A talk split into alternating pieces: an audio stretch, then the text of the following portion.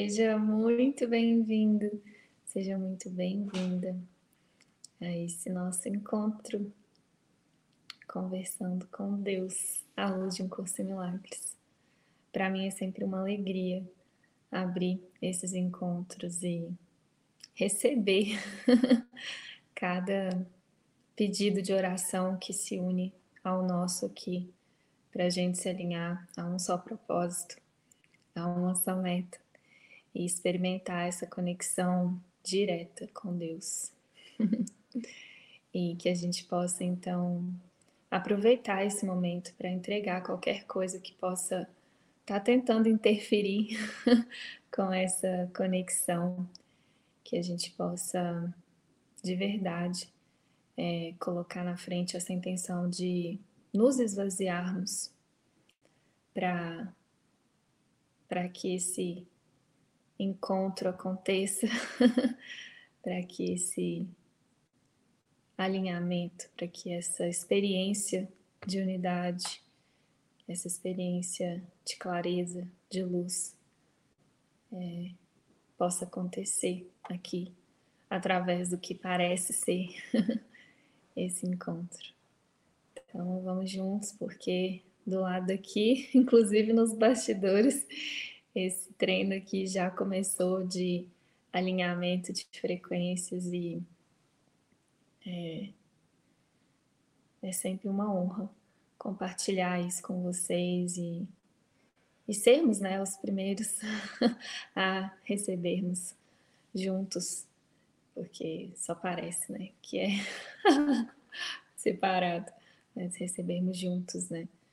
É, todas as curas e todos os milagres que a gente estiver pronto para receber. Então vamos junto que eu estou sentindo que esse encontro, eu estou sentindo que Jesus está com tudo hoje, assim. Hoje foi um dia cheio de curas mesmo, cheio de milagres por aqui. E nossa, que, que gostoso a gente poder ter esse momento aqui para expandir isso e e ampliar mesmo, estender isso e, e abrir espaço para mais curas, mais milagres. então vamos lá. É, para quem está acompanhando né, o nosso estudo dentro da comunidade, a gente está no capítulo 2, que é o capítulo A Separação e a Expiação. É um capítulo muito profundo que traz temas aí fundamentais né, para um curso em milagres, para o estudo, né, para a prática de um curso em milagres.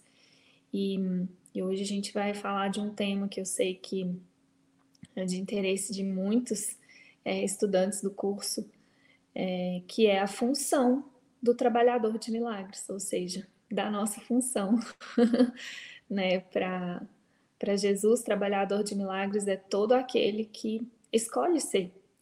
A sua intenção de é, receber milagres já te capacita a ser um trabalhador de milagres, né? Não tem nenhum curso que você precisa fazer, nenhuma habilidade diferente que você tem que desenvolver para isso. Não precisa criar grupos de estudos de um curso em milagres. Não precisa nem ler o livro todo. É, não precisa ter nada a, além da oração sincera de viver milagres, né? Viver em milagres. É, é só isso mesmo, é só essa pequena disponibilidade que ele precisa de nós.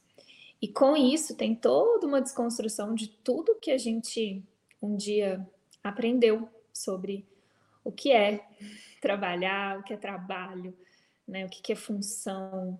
É, nossa, é bem profundo mesmo, né? É, ao longo desses anos todos trabalhando em milagres, né, no que parece ser um curso em milagres, eu recebi já várias e constantemente recebo várias perguntas sobre pessoas em conflito, né, com, com essa, o que parece ser essa área da vida, né, área profissional, ou questões mesmo profissionais e, e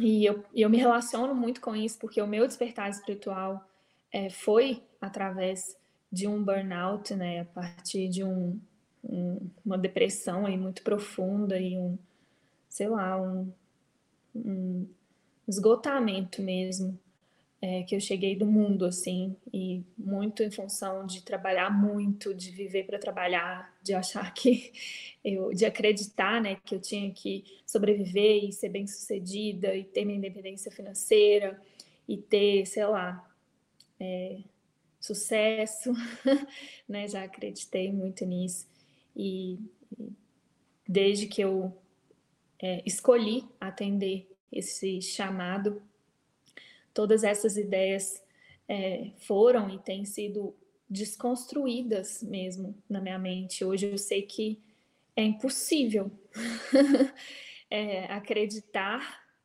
que eu estou trabalhando e ainda assim viver em milagres, né? A própria ideia de trabalho, né, de carreira, de profissão é uma grande barreira mesmo para eu vejo assim para experimentar a pureza e a profundidade mesmo desses ensinamentos, porque esses ensinamentos vão mesmo desconstruir tudo isso e nos revelar essa nossa verdadeira função por trás de tudo que parece que a gente tem que fazer no mundo, né? Então, parece que Paulinha hoje, né, tá aí a, cuidando da frequência, falando sobre o curso, mas para mim isso não é trabalho não é uma carreira, não é uma profissão e tem zero meta, zero interesse aqui é, por trás de tudo que é feito.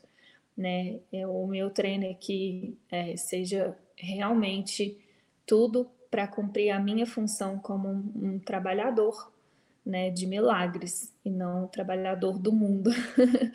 né? E, e, nossa, é uma desconstrução muito profunda mesmo. Assim, eu tive que olhar para muitas ideias, né? De, e a frequência me ajudou muito com isso, né? Da própria das relações, né? De trabalho, as, os acordos de reciprocidade, as metas, né? Que eu tinha aprendido a colocar por trás de tudo. Até nas formas de se relacionar, né? Eu vim, sei lá, do mercado corporativo, onde é, marketing, vendas, onde networking era muito valorizado e a Paulinha era muito boa nisso. e foi uma profunda desconstrução, assim, né, de aprender mesmo a me relacionar sem interesse nenhum, porque o networking você se relaciona o tempo todo com algum interesse, né, pelo outro. E essa é, é a dinâmica do ego, né? Ele está sempre querendo algo de alguém.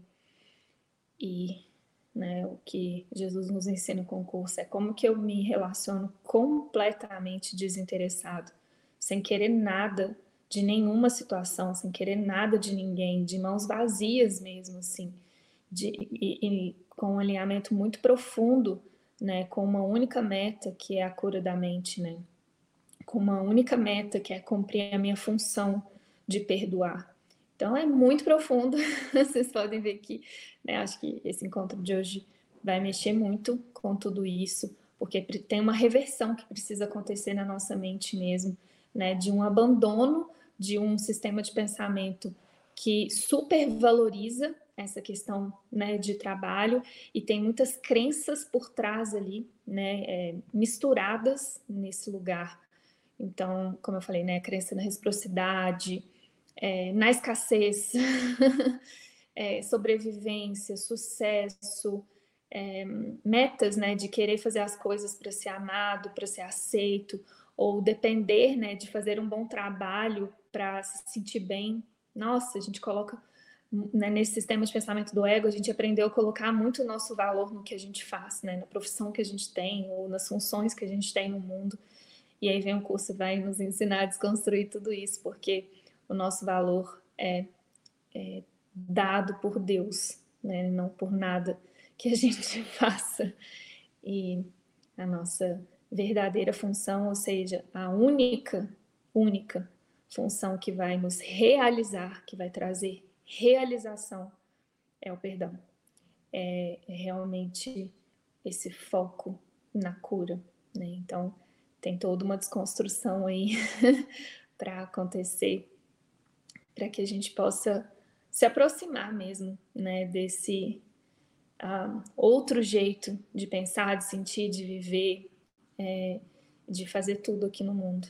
né, mais próximo, mais alinhado com o espírito que nós somos. Né? Então, tem essa reversão e essa desconstrução profunda que precisa acontecer na nossa mente, que um curso Milagres é tão é, direto e assertivo, né, para nos uh, guiar e nos apoiar nisso.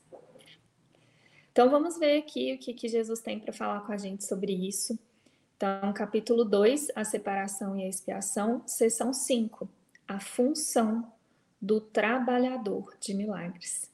Vamos juntos aí descobrir então qual que é a nossa verdadeira função. Ele começa falando então: Antes que os trabalhadores de milagres estejam prontos para empreender sua função nesse mundo, é essencial que compreendam inteiramente o medo da liberação. De outro modo, podem inadvertidamente fomentar a crença em que liberação é aprisionamento. Uma crença que já prevalece muito.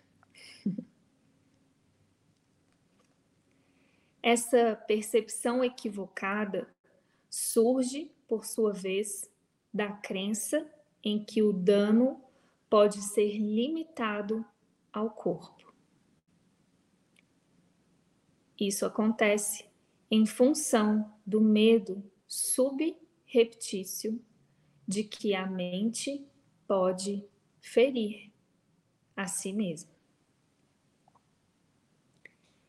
Nenhum desses erros é significativo, porque as criações equivocadas da mente, na realidade, não existem.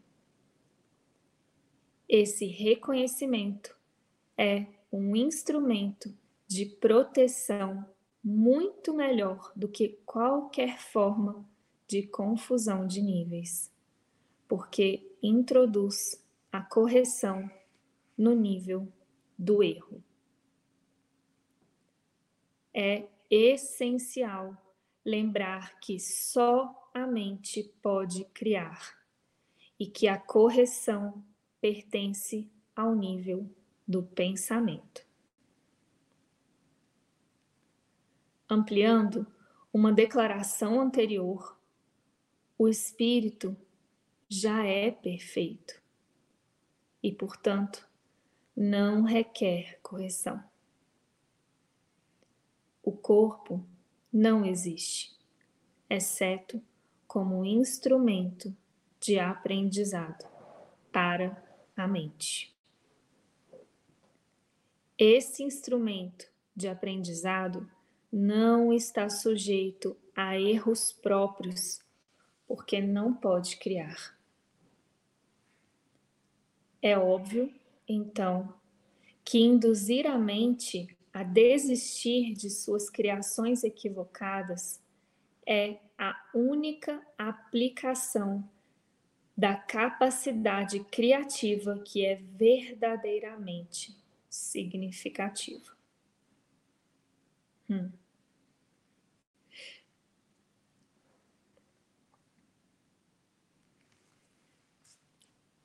Hum. Vamos lá, vamos olhar um pouquinho aqui para esse primeiro parágrafo.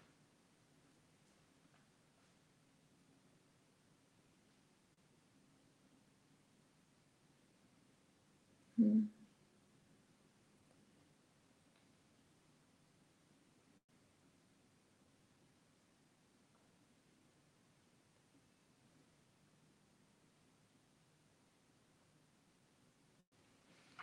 Hum.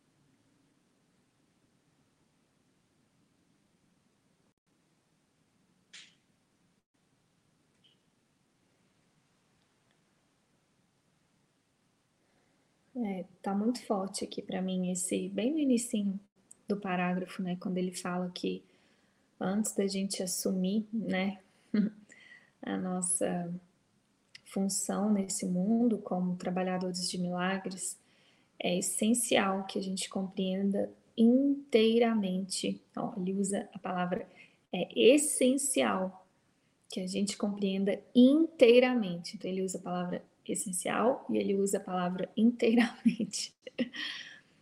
o medo da liberação. Então é essencial que a gente compreenda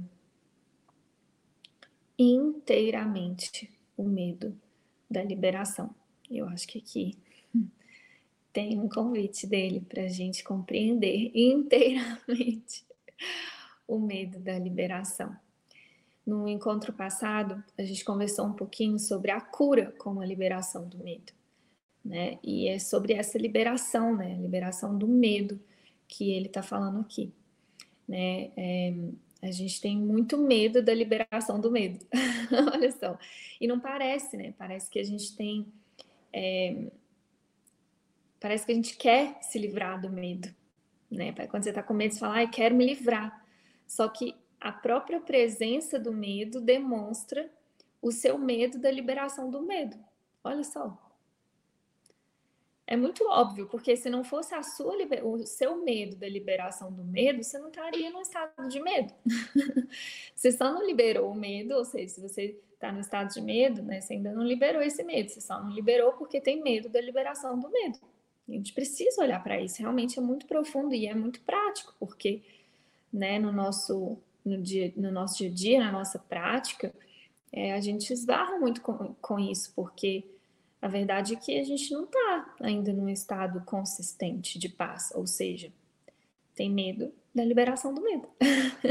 tem o medo da liberação ali, né, que a gente precisa olhar. E o que, que é esse medo da liberação? Né, a gente viu no encontro passado que a cura é a liberação do medo, né? A cura como a liberação do medo. Então, para eu experimentar a cura, né, para eu experimentar é, o medo se dissolvendo, né, na verdade, a dissolução do medo, que é a cura, né? O medo é totalmente dissolvido, né? Quando a gente experimenta a cura. Para eu experimentar isso, eu preciso liberar é, o medo. E o que, que é esse medo, né? São, são esses pensamentos, crenças, essa ilusão, né? Que eu estou mantendo sobre algum assunto, alguma pessoa, alguma situação, né? E então a gente viu, né, que a cura é a liberação desse medo. Então, para eu experimentar é, aquilo que tá, que parece estar tá me afetando, me machucando, me incomodando, se dissolver, eu preciso fazer o treino do perdão, que é olhar para essas ideias, né? Olhar para o que eu penso, para o que eu sinto, para o que eu acredito, para o que eu estou escolhendo sobre aquilo, entregar isso, né, né, o processo mesmo de perdão, para que eu possa experimentar essa liberação. Então, para experimentar né, a liberação, experimentar os milagres e, por fim, a cura, né? e, e é isso que agora ele está trazendo o medo da liberação. Então, ele falou da cura como a liberação do medo. Então, para eu trouxe primeiro a cura, né? Mostrou a importância da cura. A gente precisa dessa cura da mente porque a gente quer a mente livre, a gente quer a mente aberta, sem interferências, a gente quer estar experimentando paz o tempo todo, a gente quer estar experimentando alegria, né, clareza, inspiração. Isso é a, mente curada, né? A mente doente é a mente que está bloqueada, que está no estado de medo, né? Identificada com alguma ilusão. Então, ele né, nesse no capítulo anterior, ele mostrou essa importância da cura, né? E, e, e, essa relação, né? Que a cura ela só acontece com a liberação do medo. E agora ele está nos convidando a olhar para o medo que a gente tem disso.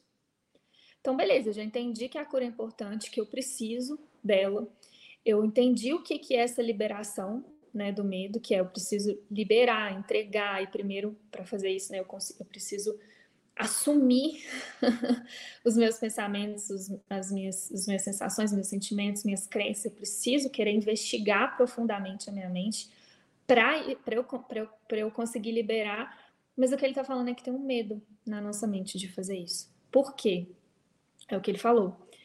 É, tem um, um, tem uma tem um equívoco muito grande na nossa mente, né? A gente associa essa liberação do medo como aprisionamento. Então, e é o que ele falou, essa é uma crença é, que, que crença que liberação é aprisionamento, uma crença que já prevalece muito. E, e se Jesus está falando isso, é bom a gente ouvir, né? Uma crença que já prevalece muito, opa, ou seja, é um buraco que eu já caí muitas vezes. Então, eu preciso estar muito atento. Eu quero saber que buraco é esse que me faz cair. Que buraco é esse que me faz ter medo da liberação do medo, né? E por isso não experimentar paz, alegria o tempo todo. Eu quero ver, né? Eu quero ver, eu quero ver que, o que é esse medo. Que buraco é esse, né? Que na hora que eu vejo, parece que eu já estou lá dentro. né? Então, ele está contando aqui para a gente que tem essa crença aí muito profunda, ou seja, a gente precisa trabalhar nessa crença. A gente precisa querer curar isso, preciso primeiro assumir, né? Ele está contando, tem esse medo aí. E olha como está invertido, porque foi como eu falei, parece que quando você está com medo, o ego te convence que você está querendo sair. E muitas vezes você faz movimentos, não, eu estou tentando sair, eu estou tentando sair, estou tentando resolver, ele te dá várias soluções. Só que se você compra qualquer solução do ego, o que isso está tá te dizendo é que, na verdade, você não quer sair. Gente, olhem isso, olha a profundidade disso. Eu, que é a mágica, né? O ego ele, ele vai te oferecer muitas mágicas para curar seu medo. E falar, ah, você tá com medinho, né? Não é bom, né? Não é legal se sentir assim. Eu sei que você quer sair daí. Então toma aqui, ó, faz isso, resolve isso, faz aquilo, né? E te dá vários planos, várias é, soluções é, mágicas para você curar esse medo. Só que, e a gente precisa olhar para isso com honestidade, porque qualquer um, sugestão dessa que eu aceite vai manter o medo na minha mente. A mágica mantém o medo na minha mente. Só o milagre libera o medo. Só o milagre traz a cura. Né? Só realmente a liberação desses pensamentos, a liberação do medo que vai me trazer a cura. Então é importante eu olhar e falar: opa, reconhecer. Tem um medo aqui na minha mente de liberar esse medo. Em outras palavras, tem um desejo do ego de manter aquela história, aquele, aquela crença, aqueles pensamentos. Tem um desejo muito profundo do ego de manter isso na nossa mente. Em outras partes do livro, Jesus fala isso com a gente. Ele fala: é, a sua tolerância à dor pode ser muito alta, mas não é eterna, né? Ela não é limitada, ilimitada. Ela é limitada. Uma hora você vai soltar. a cura é garantida, né? A expiação é garantida. É, e aí ele fala, e a estratégia do ego é diluir esse medo para que você diminui ele, mas não abandone. E o milagre é o abandono da ilusão, é o abandono, é a liberação do medo. A cura só vem com essa liberação. Não adianta eu diluir, dissolver, negar, rejeitar, esconder não vai adiantar. não vai me trazer paz absoluta. Eu preciso ter essa eu preciso ter essa consciência para eu continuar indo em direção à cura, eu continuar dando passos né, em direção à comunicação, que é o que vai me trazer cura, é, a oração né, de, de, da entrega desses pensamentos, desses equívocos. Eu, se eu quero a liberação do medo, medo aí, entende que isso é tão honesto, isso deixa o nosso treino muito honesto. Porque ele está te contando, ó, tem isso aí na sua mente. É melhor você assumir, porque aí você consegue intensificar e aprofundar no seu treino e falar: tenho medo de soltar isso aqui. Tenho medo aqui, mas eu quero soltar. Né? Eu, eu, eu vejo muito amor assim nesse curso e muito cuidado dele em mostrar essas armadilhas da mente sem cair na grande armadilha de ficar querendo estudar ou entender e explicar o ego. Não é isso que ele está fazendo aqui. Ele só está nos contando: olha, tem um buraco aí que você cai sempre. Já tem um tempo que você está caindo nele. Eu estou te avisando que tem esse buraco. Por quê? Na próxima situação, opa, tem esse buraco aqui. Eu já vou estar um pouquinho mais é, acordado para enxergar esse buraco, porque o problema é que o ego te coloca para dormir. e na hora que você vê, você tá lá no buraco de novo, não sabe nem como que você foi parar lá, né? Então esse é um curso de despertar, acorda, olha, olha, conhece-te a ti mesmo, conhece a sua mente, conheça é, as suas crenças, seus pensamentos, né? Tenha essa coragem de investigar com profundidade o que você pensa, o que você sente, o que você acredita, porque é isso que vai te libertar, é isso que vai te curar. Então, muito lindo. E aí, é, um pouquinho mais para frente aí nesse, nesse parágrafo, ele fala. Hum,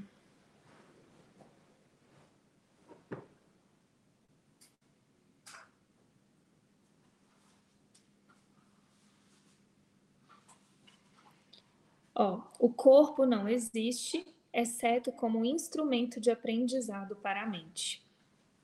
Esse instrumento de aprendizado não está sujeito a erros próprios, porque não pode criar.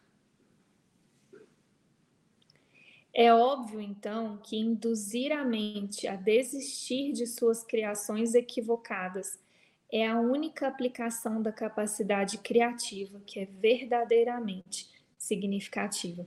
E olha que lindo isso, gente. Ele está ensinando a gente a colocar a nossa mente em, né, num estado útil. Isso aqui que ele está falando é realmente a gente colocar a mente num lugar útil, que é o quê? Treinar a mente para usar a capacidade criativa dela para desistir das criações equivocadas. é um treino mesmo, em vez de ficar é, cria, é, multiplicando essas criações equivocadas ali, todo todo treino da mente é para gente focar a nossa energia, focar a nossa atenção, focar a nossa intenção em usar essa capacidade criativa da mente, ou seja, em usar o nosso poder da mente para desistir das criações equivocadas, ou seja, para praticar o perdão. Porque esse processo de, de desistir das criações equivocadas, ou seja, de é, liberar o medo, é o processo de perdão. Beleza? Então vamos lá, vamos dar mais um passinho aí e ver o que, que ele traz para gente. Mágica é o uso da mente de forma criativa, porém equivocada ou não mental. Os medicamentos físicos são formas de encantamentos. Mas, se tens medo de usar a mente para curar, não deves tentar fazê-lo. O próprio fato de teres medo faz com que a tua mente seja vulnerável à criação equivocada. Estás, portanto, propenso a compreender de forma equivocada qualquer cura que possa ocorrer. E como o egocentrismo e o medo usualmente ocorrem juntos, podes ser incapaz de aceitar a fonte real da cura. Hum. Nessas condições, é mais seguro para ti apoiar-te temporariamente em instrumentos de cura físicos, porque esses não podes perceber equivocadamente como as próprias, como as tuas próprias criações. Enquanto persistir o teu sentimento de vulnerabilidade não deves tentar apresentar milagres. Ai, Jesus é muito gentil, né? Ele é muito amoroso. então, ele tá falando isso, ele tá falando, ó, e aí ele, aqui nesse parágrafo ele tá falando da importância, né, da gente da, da gente aprender a vigiar a mente.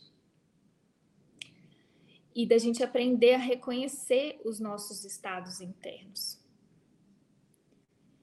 é através desse movimento, né, de de observação é, profunda mesmo, né, da mente, que eu vou conseguir identificar quando a minha resistência está muito alta, quando eu eu tô resistente mesmo ao milagre. E ele está falando nessa situação não força, não tente é, apresentar milagres nesse lugar.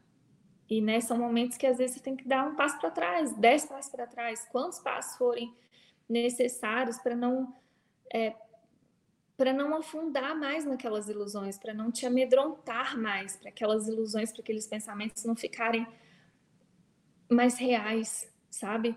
Porque o estado de medo é esse estado onde a gente começa a ter muitos pensamentos equivocados, né? Sobre tudo, aí entra a dúvida, né? Entra medo mesmo. Nossa, são muitos pensamentos, né? Que tentam dividir a mente. E nessa hora que ele está ensinando a gente aqui é não tenta apresentar milagres, não força. É, é uma sabedoria mesmo que eu sinto que a gente vai desenvolvendo, sabe, ao longo desse caminho. É de uma paciência mesmo e gentileza com o nosso processo ou com o processo do outro, né? Que é simbólico. Às vezes a gente vai aprender muito através, né? Do nosso irmão assistindo o caminho do nosso irmão. Isso é muito, nossa, para mim é um presente é, esse movimento né, de estar em comunidade para assistir e ir junto nesse lugar, porque a gente aprende muito, a gente acelera muito o caminho uns para os outros, né? É, simplesmente nesse movimento, né? Às vezes você vê ali o irmão. Porque, e, a gente entra nesse lugar de não aguento mais esse medo. E aí eu quero sair dele a qualquer custo, quero fazer qualquer coisa, quase que uma né, um, uma ânsia daquilo. Só que isso é dar realidade para o erro. É tipo, você já está num lugar muito equivocado. E às vezes, quando você está nesse lugar, o ego fica tão desesperado, né? Pra, que, é, que é o que eu falei, tá invertido. Parece que você quer sair do medo, mas tá tão equivocado, mas tão equivocado, que você, não, na verdade, não consegue ver que a sua oração ali, na verdade, é para manter aquilo. Né? Você não consegue ver muitas vezes que fazendo isso você está dando mais realidade para aquilo. E aí nessa hora ele está ensinando a gente, pega na mão dele mesmo, assim, sabe? E não força nada. Esse não é um caminho de sacrifício, de esforço, sabe? De ânsia, de não, é quieto, é calmo, é gentil, é, é leve mesmo, sabe? Hum.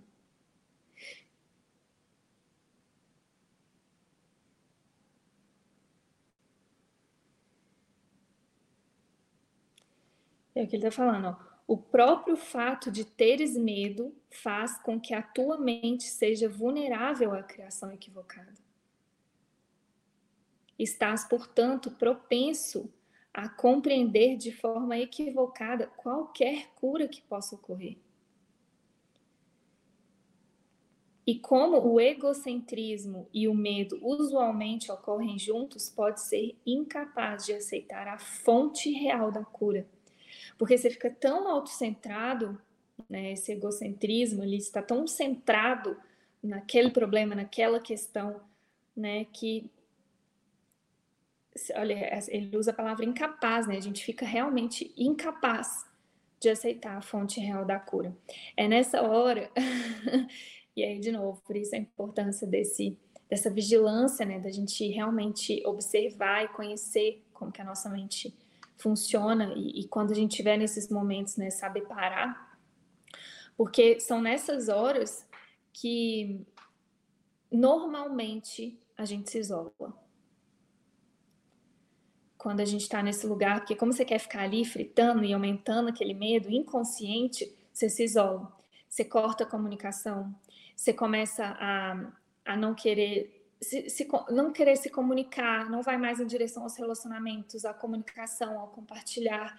Então, esse é um ótimo sinal para a gente aprender a reconhecer quando a gente está nesses movimentos equivocados da mente, sabe? Quando a gente, quando a mente está muito amedrontada né? Você começa a tomar essas decisões muito sozinho. É, você se isola, a palavra é essa, você se isola. Você começa a se sentir muito separado, sozinho, é, você não, não tá num lugar de, de unidade mesmo, de união, de compartilhamento, você se isola. É um lugar que é muito comum a gente visitar quando a nossa mente está equivocada. Então é importante a gente reconhecer. E aí, nessas horas, é o que ele está falando. Se precisar usar a mágica, tá tudo bem, até diminuir o medo. Até diminuir o medo, né? Não pode é, ser uma coisa é, comum, né? é tipo, ó, sentiu que tá muito medo, tá bom, mas volta, né, para o treino. Eu acho que isso que é o que é a sabedoria mesmo, que a gente vai é, aprendendo, adquirindo, sei lá, com a prática. Beleza? Vamos lá então, parágrafo 3.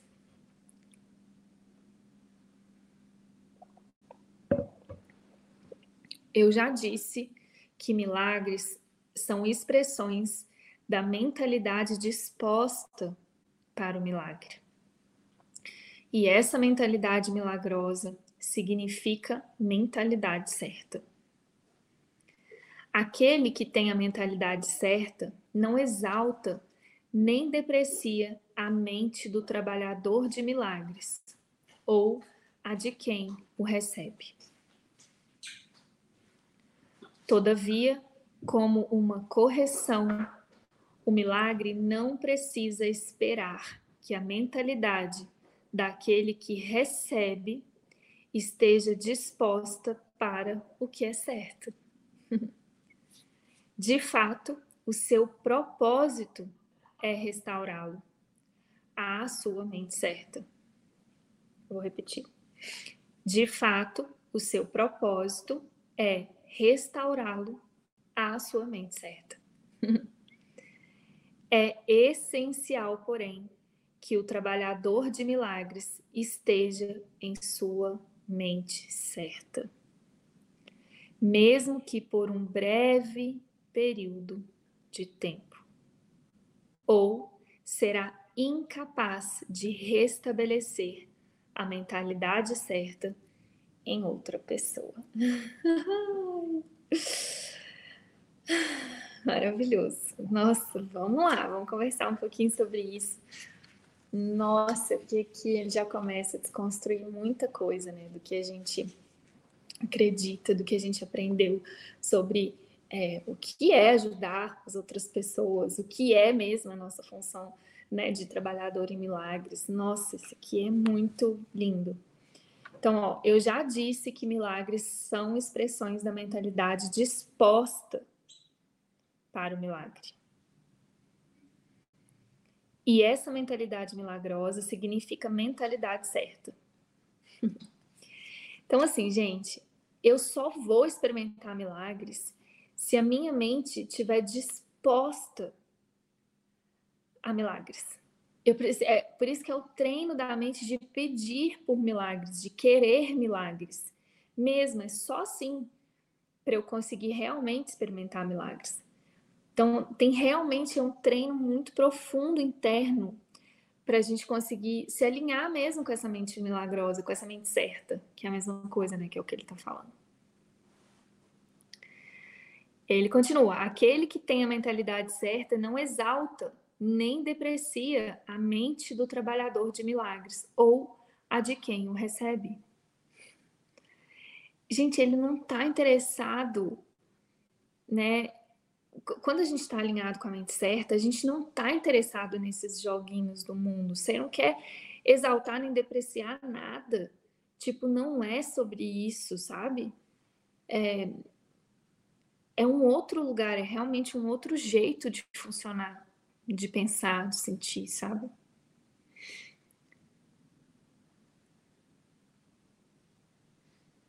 Todavia, como uma correção, o milagre não precisa esperar que a mentalidade daquele que recebe esteja disposto para o que é certo. Gente, olha o poder disso. Teve uma vez que eu recebi uma pergunta muito profundo. Jesus me levou para esse trecho aqui, que era mais ou menos assim sobre é, o que, que, que, que eu faço eu não lembro exatamente a situação, mas era mais ou menos assim: o que, que eu faço quando eu tô querendo um milagre e parece que o outro não tá? e tá aqui, é isso aqui. O, o milagre é uma correção e ele não precisa esperar que a mentalidade daquele que recebe esteja disposto para o que é certo. De fato, seu propósito é restaurá-lo à sua mente certa. Então a gente só pode querer mesmo o milagre por si, pelo outro, por todos, né? Só que é essencial, porém, que o trabalhador de milagres esteja em sua mente certa. E aqui é a gente assumir a responsabilidade pela nossa mente. Essa foi a resposta que Jesus me, me guiou a dar para essa pergunta que eu recebi, que era: cuida da sua mente. Você tem que estar com a mente certa. Olha a profundidade disso, gente. Entende que aqui desconstrói tudo sobre eu preciso ajudar o outro, eu preciso corrigir alguma coisa. Não.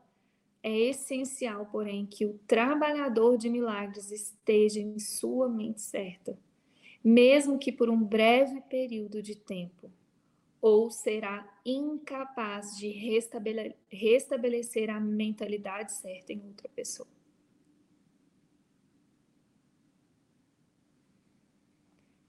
Para mim, Paulinho, esse aqui é um, é um dos ensinamentos mais libertadores que eu já vi. Porque é nesse lugar que a gente consegue ter relacionamentos com base total de confiança. Nesse lugar é onde que você, onde você consegue é, se responsabilizar pelo seu próprio estado interno e, e saber que o outro também está se responsabilizando por ele. Isso é muito libertador, gente. Isso é muito libertador. Eu não, eu não sei, eu não consigo eu não consigo colocar em palavras o tanto que é lindo e libertador isso, a gente praticar isso. Porque desconstrói nesse lugar toda a ideia de pessoas e de que eu sou responsável pelo bem-estar de alguém, pela segurança de alguém, pela cura de alguém, pelo entendimento de alguém. Assim, isso desfaz tudo.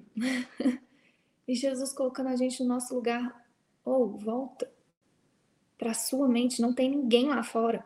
Essa é a prática profunda de que não há nada, desse lembrete do amor, não há nada fora da sua mente. Eu preciso pegar o que parece que eu estou percebendo fora, como pessoa, situação, e trazer para dentro. É nesse lugar que está a correção. É nesse lugar que o milagre acontece. Isso é que é libertador. Porque desse lugar você é literalmente livre para se relacionar com qualquer pessoa em qualquer situação, de qualquer jeito. Esse lugar nos blinda, nos, nos protege, nos fortalece, nos empodera. Pois fala, ok, qualquer coisa que aparecer na minha frente é meu. E se está aparecendo, eu tenho responsabilidade pelo que eu estou vendo. E eu preciso garantir que eu esteja na minha mente certa para olhar para isso. Essa é minha única função diante de tudo e de todos, é manter a minha mente certa. Porque se eu tô com a mente certa, Jesus vai corrigir os equívocos e eu vou assistir, eu vou a minha parte é só assistir Jesus corrigindo e aquilo se dissolvendo. Essa é a nossa função como trabalhadores de milagres, é cuidar para que a gente esteja na nossa mentalidade certa. Mesmo, igual ele fala, mesmo que por um breve período de tempo. Isso vai fazer com que eu consiga restabelecer a mente certa na outra pessoa. Olha o poder disso. e o contrário também, porque se eu não. É o que ele falou. É, é essencial, porém, que o trabalhador de milagres esteja em sua mente certa, mesmo que por um breve período de tempo ou será incapaz de restabelecer a mente certa em outra pessoa. Porque o outro é um reflexo de você. E essa é a beleza mesmo desse curso. Gente, por isso a gente tem que sentir gratidão e apreciação por todos os nossos relacionamentos. E enquanto eu ainda perceber qualquer reflexo de conflito, de dúvida, de medo, obrigada. O que você está me contando sobre o que eu penso e acredito, eu quero ver. Eu quero ver porque eu quero essa mente certa. E se eu não estou experimentando total paz aqui diante do que parece ser o outro, que na verdade é só um reflexo do que eu estou pensando, entende por que eu tenho que ter essa coragem de ir em direção à comunicação, de ir em direção ao relacionamento? Porque isso vai fazer com que eu consiga cumprir a minha função, que é liberar esse medo para a cura. Então, é muito lindo isso aqui. é muito lindo. É, é, é um lembrete importantíssimo de Jesus. Cuide da sua mente certa. Cuide da sua mente. Cuide do seu estado interno. Cuide, cuide. Cuide mesmo com muito carinho, com muito cuidado, com muita vigilância, né, do que que você está pensando, sentindo, acreditando ali, porque isso isso é definitivo mesmo para nossa experiência. Hum. Vamos lá, parágrafo 4. Nossa, agora vamos lá. Ó, o curador que confia em sua própria prontidão está colocando em perigo a sua própria compreensão. Tu estás perfeitamente seguro enquanto estás completamente despreocupado com a tua prontidão mas mantens uma confiança consistente na minha. Uau. Hum, nossa.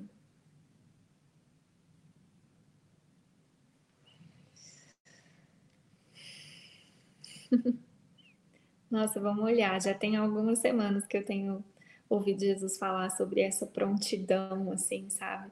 E agora, uau, acho que chegou essa chave final, essa pecinha que faltava desse quebra-cabeça aqui sobre essa prontidão. Que lindo. Essa, essa primeira frase aí parece meio doida, né? Como assim, né? Para eu confiar em mim? Não é o curador que confia em sua própria prontidão está colocando em perigo a sua própria compreensão. É não, não é mesmo não, precisa confiar em você. Tu estás perfeitamente seguro enquanto estás completamente despreocupado. Gente, ele está pedindo para a gente ser completamente despreocupado com a nossa prontidão. É, é, vocês conseguem ver que é o oposto que gente, do que a gente aprendeu? A gente aprendeu a estar tá preocupado o tempo todo com tudo. E isso vai te deixar pronto para pagar as contas, pronto para resolver um problema, pronto para. E o que ele está ensinando a gente aqui, ó, sim, a prontidão é importante, mas a prontidão dele é a nossa confiança de que ele está sempre pronto, que ele é o como de todas as situações, que ele está sempre pronto, disponível ali para a gente. E aí o meu treino passa a ser é, eu alinhar a essa prontidão. Tipo, eu tô pronto para ele, para ele. Eu tô, eu tô, eu, eu tô lembrado dessa prontidão dele para fazer tudo comigo, através de mim, por mim, para mim.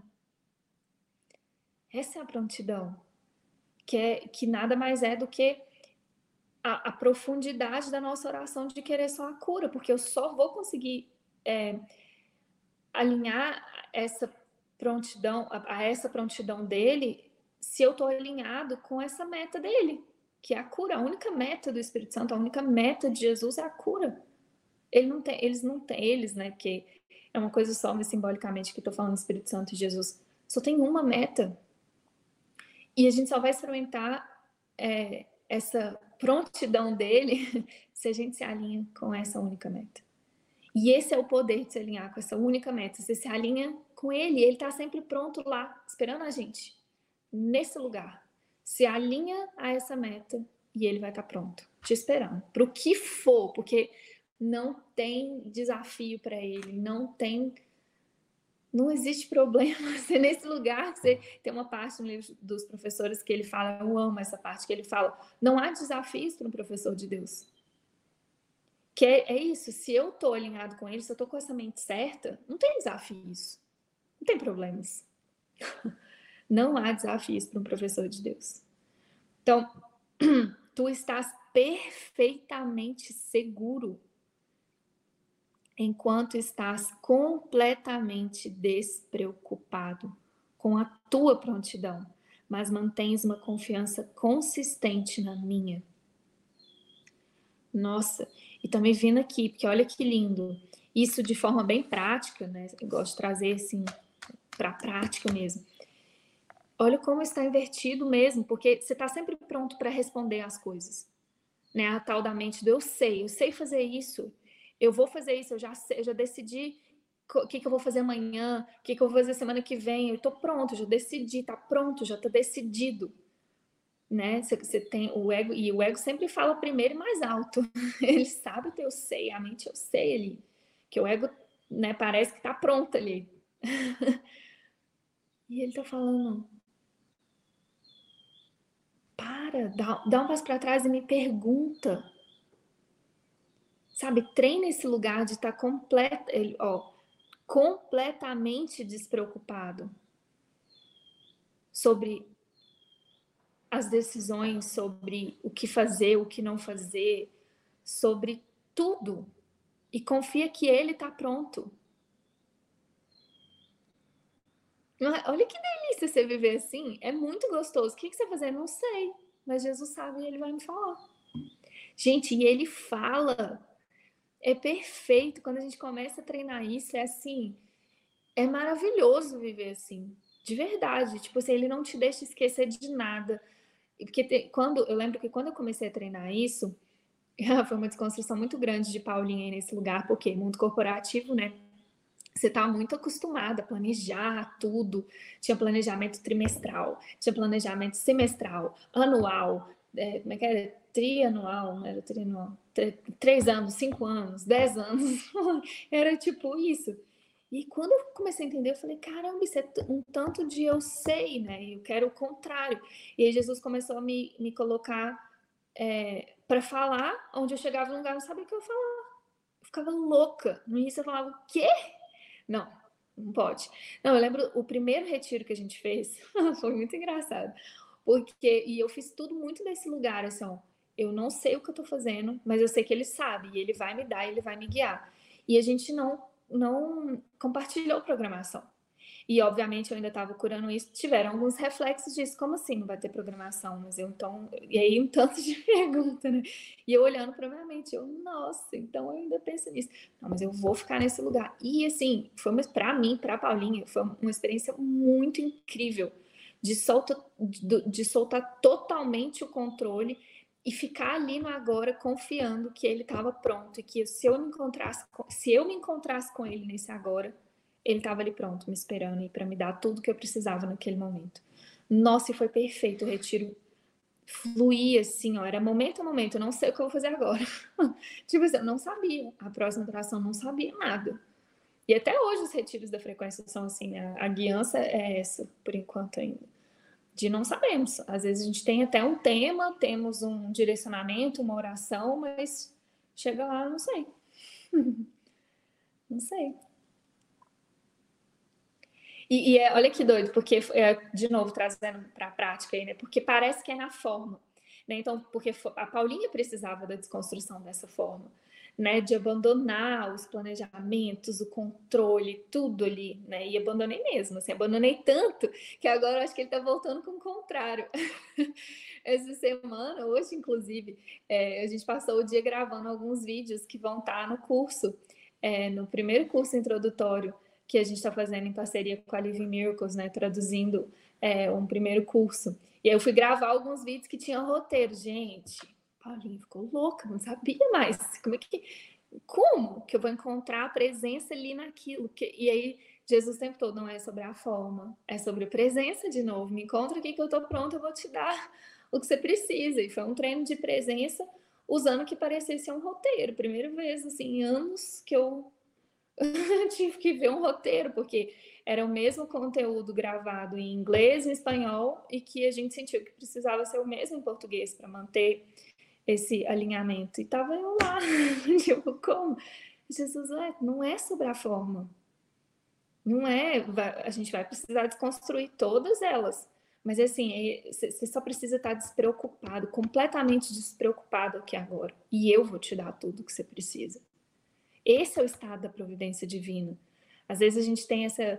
É uma idealização, é uma fantasia, né? De que, ah, para viver a providência divina eu preciso largar tudo e sair pelo mundo de mochila. Às vezes pode ser que seja essa guiança. Inclusive, a gente tem amigos que estão fazendo isso, né? O Ken a Nana, o Ken e a Ana fizeram isso ano passado, agora o Ken e a Nana fizeram, estão fazendo de novo, viajando pela Europa e, e experimentando mesmo essa providência divina, mas nem todo mundo vai ter esse caminho. Inclusive, eles estão vindo para o Brasil em outubro e vão ficar aqui na Casa da Frequência do Amor com a gente. Em breve a gente vai compartilhar algumas coisas com vocês, porque eles querem fazer alguns encontros aí pelo Brasil e é a missão deles sair pela, pela estrada, compartilhando aí o curso e vivendo, né, no que parece essa providência divina. Mas, gente, a providência divina é muito mais profundo que isso. É esse lugar de eu viver completamente despreocupado e confiando no Espírito, na, na prontidão do Espírito para me dar exatamente tudo o que eu preciso a cada momento. E pode ser que em um momento seja comida, seja lugar para dormir, seja uma passagem de avião, como é para o Ken e para Nana, mas pode ser que seja a palavra certa que você precisa, o silêncio perfeito para aquele momento, a resposta clara que você, que você precisa dar naquele momento. A, a providência divina vem desse lugar, desse lugar onde eu, eu, eu, eu descanso completamente despreocupado, eu não tô, eu não tô preocupado em ter que resolver pessoalmente nada. Eu estou ali, eu estou disponível. Senhor, eu estou aqui. Eu estou aqui. e você, eu sei que você está pronto para esse encontro. Você me fala aonde você quer que eu vá. O que você quer que eu faça. O que você quer que eu fale com quem.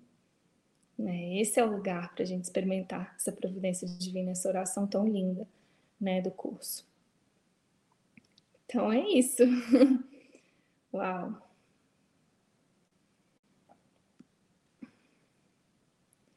Vamos seguir aí um pouquinho.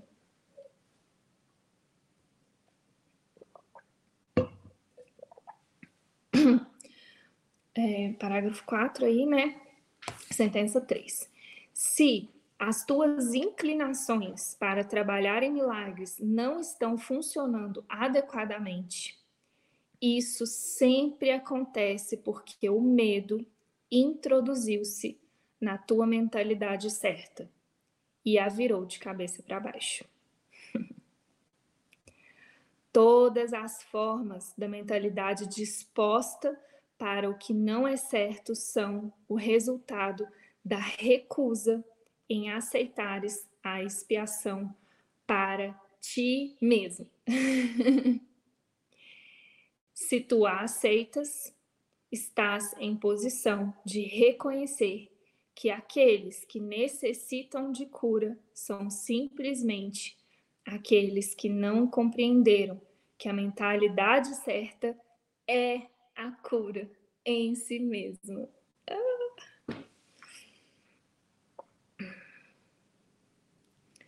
Tá aí, gente, se a gente quer uma resposta, né, de qual que é a nossa função, o que que é ser um trabalhador de milagres, tá aqui, muito resumidamente, objetivamente, claramente, aceitar a expiação para você mesmo. Isso é ser um trabalhador de milagres. Porque, eu, eu, eu, como eu falei, né, a minha intenção, a minha oração de querer milagres me capacita a ser um trabalhador de milagres. Então, e se eu tenho essa intenção de estar tá recebendo milagres, eu tenho a intenção de estar tá aceitando a expiação para mim mesmo. Essa é a nossa função como trabalhador de milagres. Esquece que é trabalhar com curso milagres, vir para a frequência do amor, é, sei lá, montar uma empresa de espiritualidade, ou voltar para o mundo corporativo, ajudar milhares de pessoas e pode até ser que isso aconteça na forma, mas não é nada disso que é a nossa função. A nossa função como trabalhador de milagres é o compromisso em aceitar a expiação para a gente mesmo.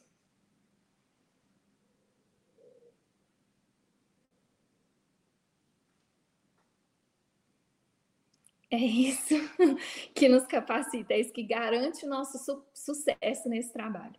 É assim que você vai se sentir realizado, é assim que você vai se sentir inspirado, né? É assim que você vai se sentir é, curado, expandindo, amando, perdoando. É assim, aceitando a expiação para você mesmo.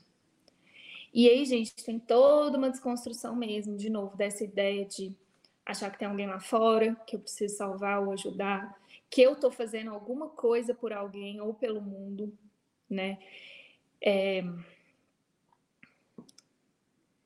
Nossa, isso é muito profundo, gente. Meu Deus, isso é muito profundo. Mais para frente no livro ele vai falar com a gente sobre o curador não curado, né? É, porque aqui ele está falando do curador que confia na própria prontidão, né? Está colocando em perigo a sua própria compreensão. E, e mais para frente, quando ele for falar do curador não curado, é, ele, ele vai trazer com mais profundidade um pouquinho disso que eu estou sentindo de comentar, porque eu sinto que essa é uma armadilha mesmo que a gente tem que olhar, porque ela nos desvia mesmo da nossa real função como trabalhador de milagres. É, porque, gente, o tal do ego espiritualizado, uau, assim, ó, a gente tem que estar tá muito atento a isso mesmo, porque é muito fácil o ego pegar uma coisa e distorcer e ficar na forma e na superficialidade daquilo, né? E às vezes na forma pode parecer muito linda, mas na profundidade não tem realmente cura acontecendo. Então você pode decorar a metafísica de um curso de milagres. Você pode montar, sei lá, uma, uma comunidade gigante. Você pode ter uma fala perfeita, um curso perfeito sobre isso, sei lá, o que for na forma mas assim, sem esse compromisso profundo de aceitar a expiação para você mesmo. Assim, mas eu falo profundo mesmo, assim, ó. É, e são muitas as tentações do ego de tentar convencer de que é, é, é sobre algo lá fora, sabe? E, e a gente, nossa, tem que, tem que olhar para isso mesmo, porque é, é, o ego espiritualizado pega e aí fica com uma embalagem muito nobre, né? Fica com uma é,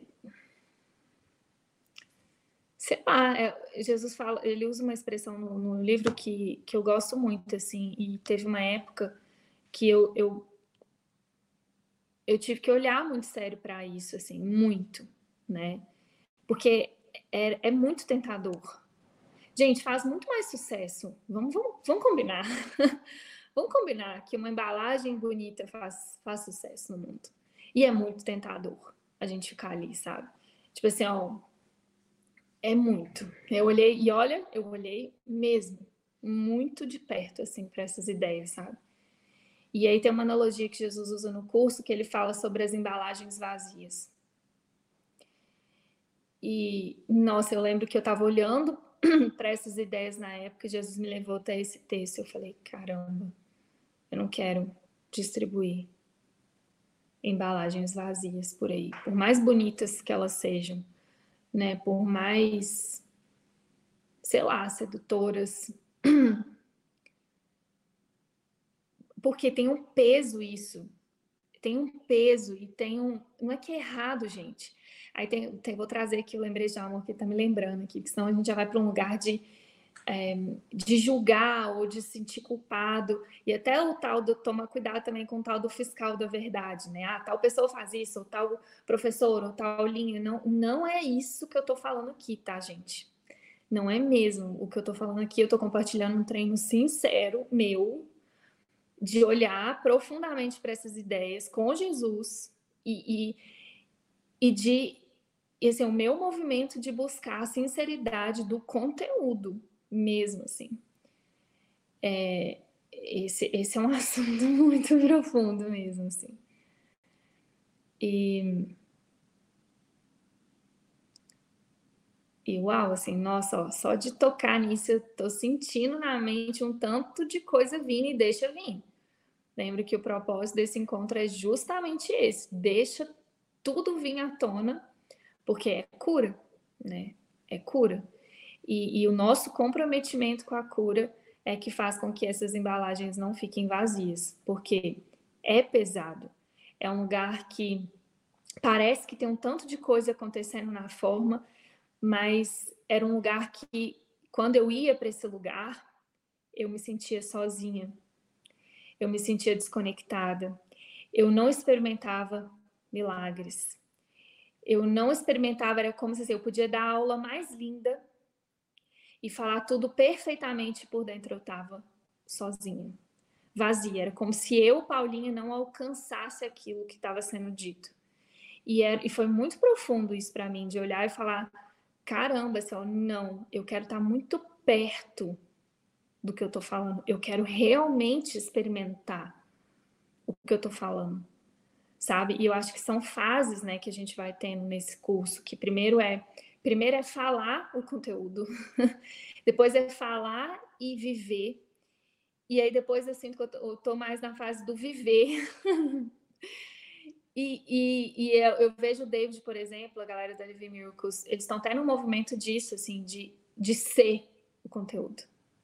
Que eles falam né, em inglês que é o talk the talk, então falar o conteúdo, né? Falar, falar, falar. Aí depois tem walk the talk, né? Que você tem que querer dizer aquilo que você está falando, você tem que querer alcançar e praticar, né? Uma fase. Aí depois tem né, walk the talk, aí tem o walk the talk. E aí ele vai estar tá falando é, é, é, a desconstrução do, do walk, porque mesmo o walk the talk envolve o corpo, envolve tipo, sabe?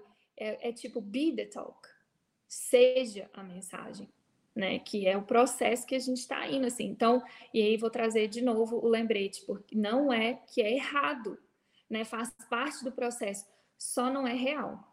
Né? A gente ficar se enganando ali nas embalagens e ficar na teoria, nesse lugar de já sei, nesse lugar de do intelecto mesmo, assim, é, é vazio, é um lugar que você não, não experimenta mesmo a cura. E, e todo esse processo que a gente está vivendo é porque a gente quer experimentar.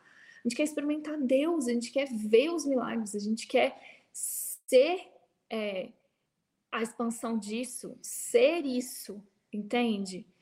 Então, é, tem esse processo da gente alcançar, sabe? Mesmo é, isso aqui. E querer sair da superficialidade. Hum.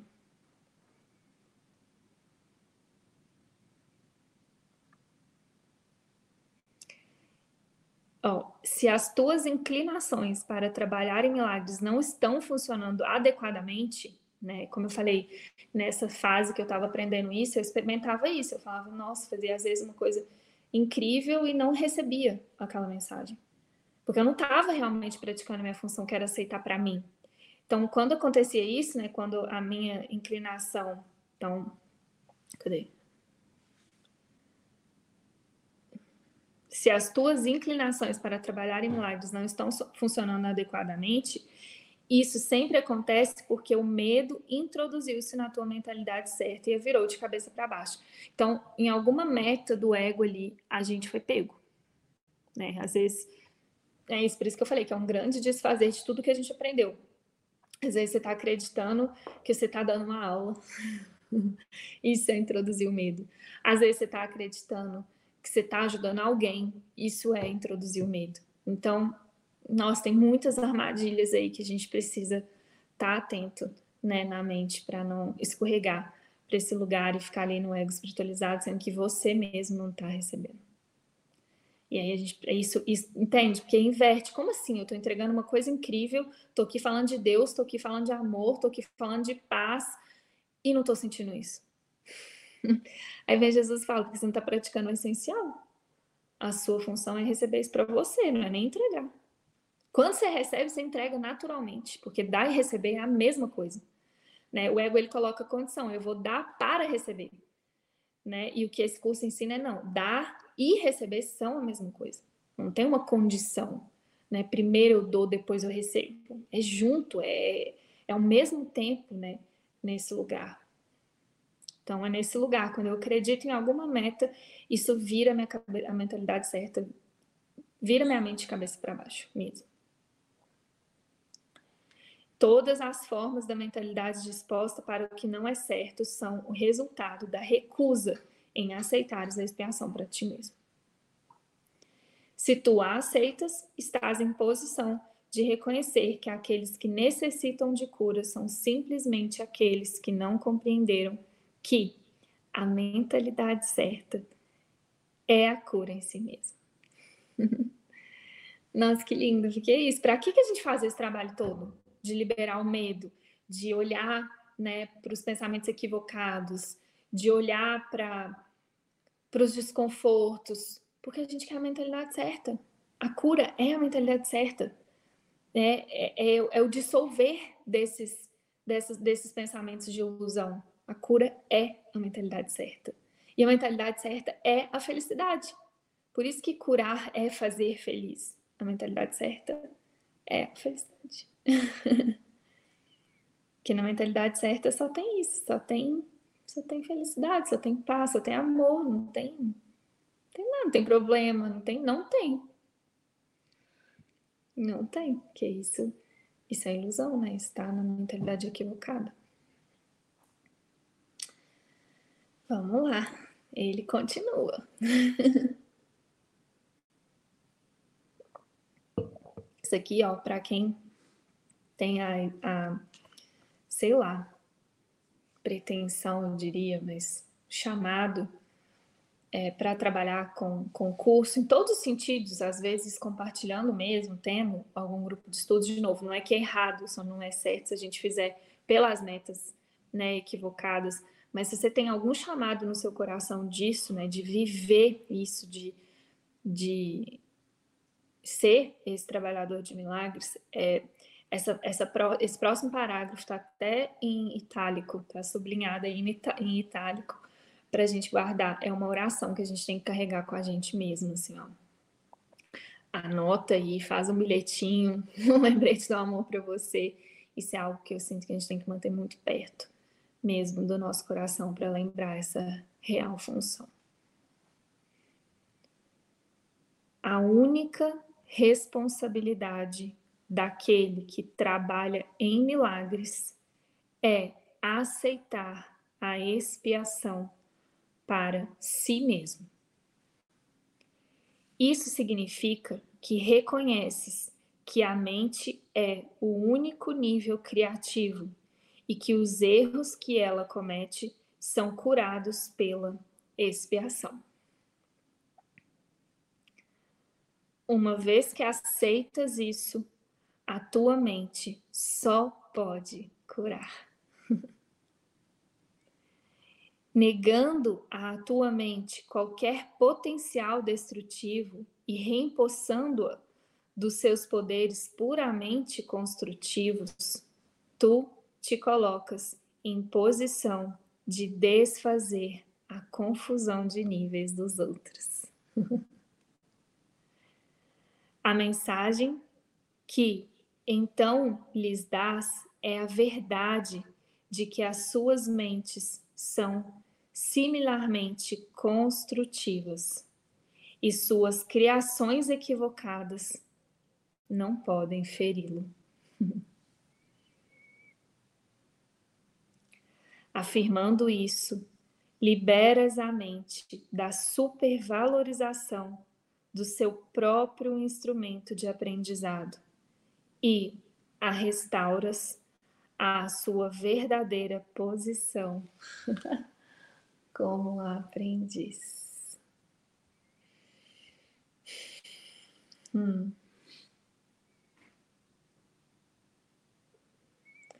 Eu lembrei de um lembrete do amor que Jesus me deu num momento muito lindo, assim. É, que eu estava questionando tudo isso, assim, que quando eu comecei a praticar isso para mim, porque eu queria para mim, né? O que começou a acontecer foi que começaram a aparecer muitas pessoas pedindo respostas, é, compartilhando coisas. Eu falava, o que, que eu faço com isso? Eu não quero. Não, não é isso, eu quero para mim, gente. Oi, cuida aí do seu, que eu tô cuidando do meu. Eu falo, Jesus, o que, que eu faço com isso? Não quero. Eu, eu como Paulinho, resisti muito, assim, a, o que parece ser a minha função na frequência, assim, porque eu não queria, eu queria, eu tinha medo, na verdade, eu acho, disso, me distrair dessa minha única função, que era para mim. Tudo que eu fazia era para mim. Tudo que eu faço é para mim mesmo, assim. E eu tinha muito medo. E aí eu lembro que quando começou a aparecer isso, e aí começaram a, aí eu comecei a relaxar, nossa, foi, são muitas histórias né? nessa desconstrução aí do que parece ser Paulinho. Mas aí eu comecei a ir para o extremo oposto. Né? Ah, então, eu não sou professora, não sou não sei o quê. E aí começaram a aparecer uns reflexos que estavam me pedindo para me posicionar naquele lugar, gente. Foi muito profundo. E aí e Jesus tentando falar, me mostrar assim, ó, de que eu preciso que você assuma esse lugar, sim. Era o plano dele para mim, nunca foi o meu, mas era o plano dele para mim. E eu falava, mas eu não quero e tal. E eu tava, eu lembro que um dia eu tava num, num conflito muito grande, assim, ó. Muito grande. Tinha uma aluna de um grupo de estudos que eu facilitava, que ela trazia muito, assim, ela, ela trazia muito a ideia de de controle e ela e aí de comparação, de tudo procurar e olhar ali. E Jesus, você precisa se posicionar. Você montou esse grupo, eu te guiei a montar esse grupo e você facilita, não é ela. Porque eu ia para um lugar de não quero, então pode falar. Só que ela levava o grupo para um outro lugar, sendo que eu tinha visão para onde o grupo tinha que ir. Aí Jesus falando, tá vendo? Você não pode agradar, você tem que se posicionar. Mas eu não quero ser professor. Era um conflito gigante, assim, ó, gigante. E aí ele me deu esse lembrete fala, né, me, me, me, ajudando, me lembrando de assumir esse lugar, porque ele, for, foram vários, assim, né, nessa experiência, que quando eu assumo o meu lugar, né, eu permito que os outros assumam dele, os deles também. Mas o lembrete mesmo que eu, é, que eu lembrei nessa situação é é a sua disposição de ser aluno que te faz um bom professor. É a sua disposição ou a sua devoção, eu acho, um dos dois, em ser um bom aluno que te faz um bom professor. E eu falei, como assim? Mas eu não quero ser um bom professor, mas você não quer ser um bom aluno, você vai fazer com que você seja um bom professor. E, e aí toda a desconstrução do que é ser um bom professor não é necessariamente você estar tá dando aula de curso milagres. Tudo que você faz está ensinando a todos. Tudo que você pensa está ensinando. Todas as suas interações, você está ensinando o tempo todo. Por isso que você tem que primeiro aceitar isso, que você já é professor. Se você tem ou não chamado para ensinar o recurso milagres, não importa. Você já é um professor que você está ensinando e aprendendo o tempo inteiro. E você está aprendendo o tempo inteiro, mas então essa sua disposição de ser um bom aluno do Espírito Santo de deixar Jesus ser seu professor, de deixar o Espírito Santo ser seu professor, te faz um bom professor. Isso não é uma escolha sua. Isso vai acontecer. E eu falei, entendi. tá bom, vamos lá. Sigo nesse treino de aceitar isso, porque é profundo mesmo. E, e, e sem cair nessa armadilha, porque minha meta não é ser um bom professor. Né? E aí também a desconstrução do que, que é bom, o que, que é ruim, não é sobre isso, é de um lugar é, profundo mesmo, assim, de ser útil, sabe? É, quanto mais a gente vai aceitando a expiação para a gente, mais a gente vai realmente acessando luz e, e isso vai nos capacitando a compartilhar essa luz com quem quer. É só isso. É um processo natural. O, a natureza do amor que nós somos é expansiva, é compartilhada. É só por isso, não é porque eu sou melhor que ninguém ou que alguém é pior do que eu porque quer. Não, gente, a natureza do que nós somos é compartilhada, é expansiva. Então é impossível que isso não seja expandido, né? E aí o meu treino está muito junto com ele para ele me falar a melhor forma para mim de expandir isso. Porque cada um tem uma forma específica, né? Ou condições didáticas específicas para ensinar e aprender. E, e, e, pode ser que sejam parecidas, mas são todas muito específicas. que você vê ensinar e aprender, nas, nos formatos que você vê ensinar e aprender, é diferente do que eu vim ensinar e aprender. É por isso que os lugares que eu tenho que estar, o que eu tenho que fazer, eu falar. Nesse lugar, é tão lindo viver isso, porque nesse lugar a gente não tem competição. Não existe isso de professor melhor ou pior. Esse professor é bom, esse é ruim. Não! é tudo potencial didático e, e, tem uma perfeição. Ele começou a mostrar isso, porque desde o início a guiança do grupo de estudos era deixar livre, né? Num, num, é, num, a pessoa tem, tinha que se sentir totalmente livre, era voluntário dela estar ou não no grupo, poder entrar ou sair a qualquer momento. Eu falava, como? Aí no início eu ficava, é, eu experimentava, né? Quando a pessoa saía, eu achava que estava no meu valor. Eu fiz alguma coisa de errado? Aí Jesus, não é só porque você, essa pessoa aprendeu tudo que ela tinha que aprender com você.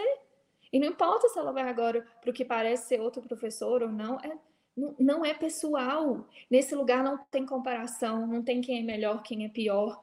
Tem o que cada um precisa viver para ensinar e aprender, que é a mesma coisa para dar e receber. Né? Então, tudo são ferramentas didáticas. Então, e a compreensão disso, nossa, a gente deixa tudo tão mais leve, sabe? Tipo, mesmo assim, você só consegue olhar e abençoar. Só olhar e abençoar. Só olhar e sentir amor, gratidão, apreciação por todos igualmente. Assim, é muito lindo. Muito lindo. E tudo isso só é possível se eu tô totalmente, completamente com, comprometido com a minha única função, que é aceitar a expiação para mim. Isso garante a clareza da minha mente, independentemente do que eu faça, aonde, quando, com quem. Se eu tô comprometido com isso, eu, eu vou conseguir ver tudo como ferramenta didática, tudo como meio para essa meta, entendeu? E aí que eu experimento a leveza, a expansão, é muito lindo.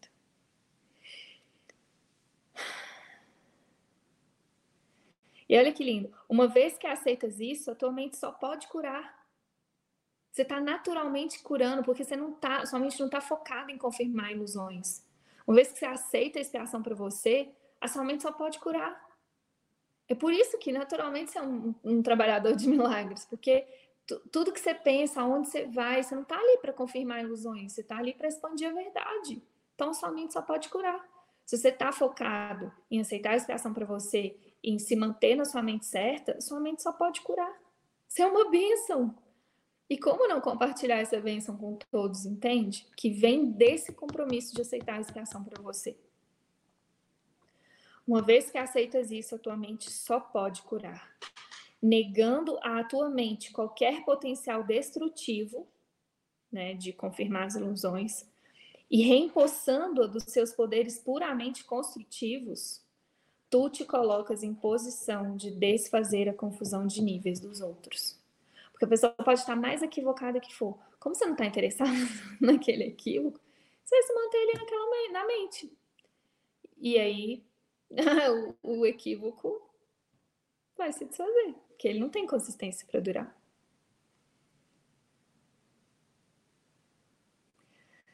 A mensagem que então lhe dás é a verdade de que as suas mentes são similarmente construtivas. E suas criações equivocadas não podem feri-los. E essa é a mensagem que a gente carrega no nosso coração mesmo quando a gente aceita a expiação para a gente mesmo. É uma mensagem de santidade. Tipo, eu sou santo e você também. É, é essa mensagem. Tipo, não importa né, os seus pensamentos equivocados ou os meus, isso não é quem a gente realmente é. Isso não pode nos ferir. Afirmando isso, liberas a mente da supervalorização do seu próprio instrumento de aprendizado e a restauras à sua verdadeira posição como aprendiz. E nesse lugar a coisa linda acontece, porque nesse lugar você experimenta que não é pessoal. Gente, isso é muito lindo, assim, ó. Muito. É desafiador no início. Para mim foi desafiador entender que não era Paulinha, mas era através da Paulinha, sabe? É, esse lugar. Você para de supervalorizar. Então, ah, então eu sou incrível, porque eu, minha mente só cura, e eu sou, eu sou uma benção num lugar muito, né? Não, de orgulho. Inclusive, esse orgulho é algo que a gente tem que desconstruir muito mesmo, para se manter na mente clara. Mas a, a meta não é supervalorizar esse. Como é que ele chama aqui? Liberas a mente da supervalorização do seu próprio instrumento de aprendizado e restauras a sua verdadeira posição como aprendiz. Que era, gente, o que Jesus veio tão lindamente ensinar pra gente, né? Toda glória de Deus. né? Toda glória de Deus. E aí esse lugar é o lugar do aprendiz, né? Eu sozinho não faço nada. Ele que está sempre pronto para mim através do Espírito Santo.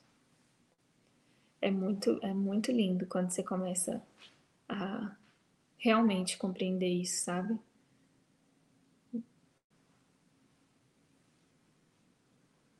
É muito lindo.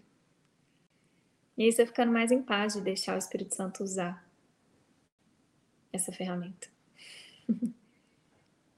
você vai mesmo, assim, para mim, pelo menos foi isso que foi acontecendo. No início tinha muita resistência, tinha muito medo da Paulinha ali muito controle, né? Não era nada do que eu achava que eu queria como Paulinho. E à medida que eu fui entregando mesmo e assumindo meu lugar de aprendiz mesmo, assim, ó, só você me mostra o que eu tenho que falar, o que eu tenho que fazer, com quem, onde, você me usa. Eu quero assistir você usando isso aqui. Essa é a minha oração sempre que eu faço qualquer coisa, assim, ó, eu quero te assistir aqui, Jesus não quero assistir Paulinho, não. Deus me livre assistir Paulinho. Nossa, no início tinha muito Paulinho misturado. Ainda tem, obviamente, um pouco. Mas eu vejo que cada vez mais, assim, essa oração tem sido atendida, sabe? De sai Paulinha e entra, entra Jesus, assim, em tudo, né? Simbolicamente, nos vídeos, e é perceptível isso. é, às vezes, eu assisto uns vídeos antigos e falo, nossa, no início eu sentia raiva hoje eu sinto gratidão e falo, caramba, isso realmente é possível, né? A gente ir saindo da frente. E tem treino ainda, mas é muito poderoso quando a gente quando a gente pratica essa oração. E por trás de tudo, gente, eu tô falando, né, do que parece ser de Paulinha aqui, mas assim, por trás de tudo, sabe, que você for fazer, todas as, todas as funções que parece que você tem, Sabe, se você segurar essa oração no seu coração, de não quero assistir, não quero me assistir fazendo isso, eu quero assistir Jesus, sabe? Vocês vão ver muitos milagres.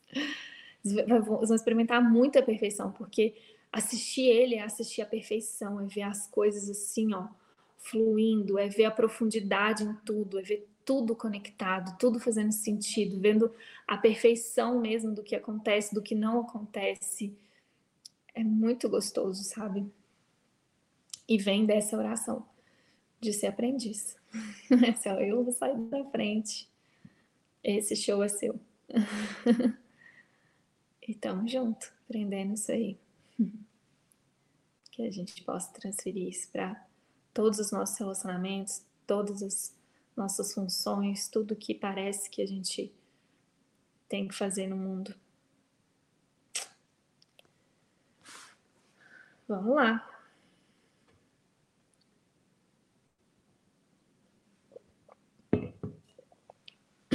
Parágrafo 6.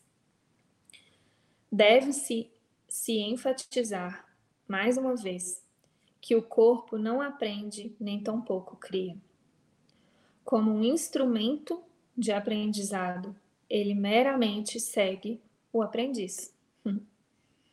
Mas, se é falsamente dotado de iniciativa própria, vem a ser uma séria obstrução ao próprio aprendizado que deveria facilitar. Apenas a mente é capaz de iluminação. O espírito já é iluminado e o corpo em si é por demais denso. A mente, porém, pode trazer sua iluminação ao corpo, reconhecendo que ele não é o aprendiz, e, portanto, não pode ser levado ao aprendizado. Contudo, o corpo é facilmente levado a se alinhar com a mente que aprendeu a ver além dele em direção à luz.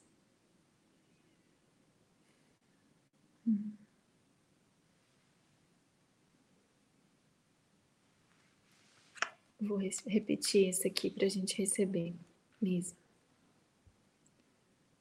A mente. Vou ler, peraí.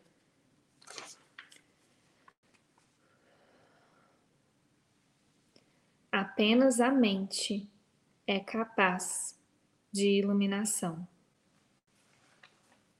O espírito já é iluminado e o corpo em si é por demais denso. A mente, porém, pode trazer a sua iluminação ao corpo, reconhecendo que ele não é o aprendiz. e, portanto, não pode ser levado ao aprendizado.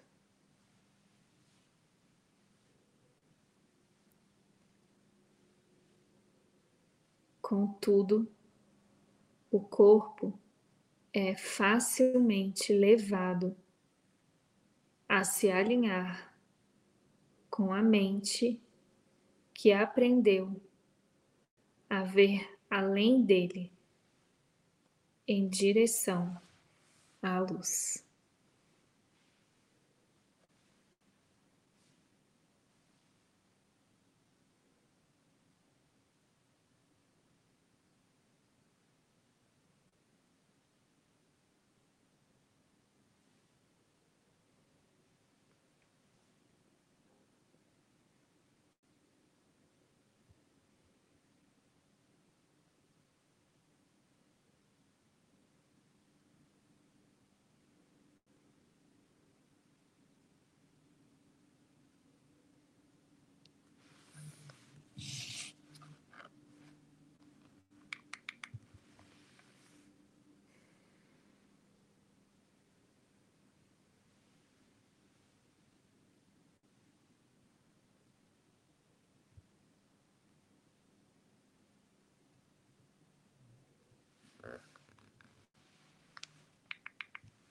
Mm.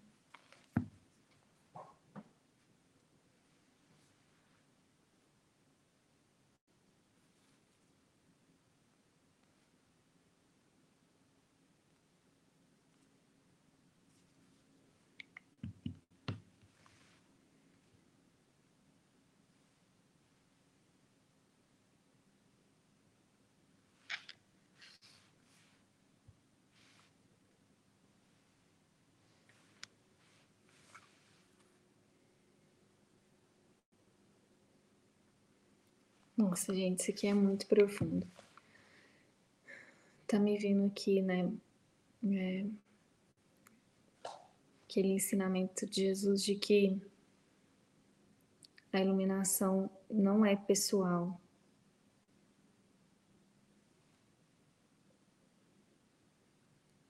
E que a própria ideia de corpo né, bloqueia essa consciência da iluminação, e é exatamente isso que ele está falando. Só que é muito profundo, estou aqui nessa oração de alcançar mesmo esse lugar da mente, porque, nossa, é bem profundo. A mente, porém, pode trazer sua iluminação ao corpo, reconhecendo que ele não é o aprendiz. E, portanto, não pode ser levado ao aprendizado.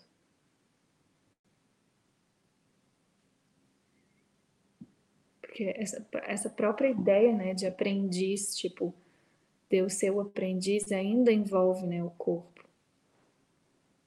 ainda envolve a ideia de pessoa mesmo. O que ele está falando é o corpo, e é como se a gente quisesse levar o corpo, levar o que a gente entende como a gente, né, para o aprendizado, levar isso para a luz. e aí ele está falando: não, não dá para você levar isso aqui para a luz. Não, oh, reconhecendo que ele não é o aprendiz e, portanto, não pode ser levado ao aprendizado. Contudo, o corpo é facilmente levado a se alinhar com a mente, que aprendeu a ver além dele em direção à luz. Então, eu tenho que trazer o corpo para se alinhar com a mente. A gente querendo fazer esse movimento assim, né? Traz para cá, como se eu quisesse trazer mesmo. É,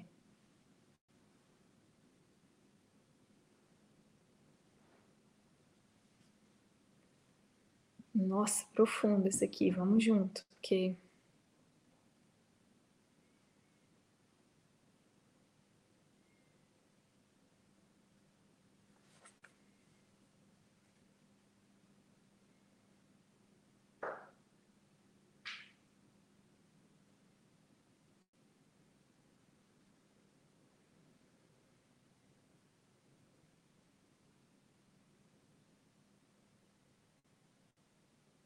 Nossa.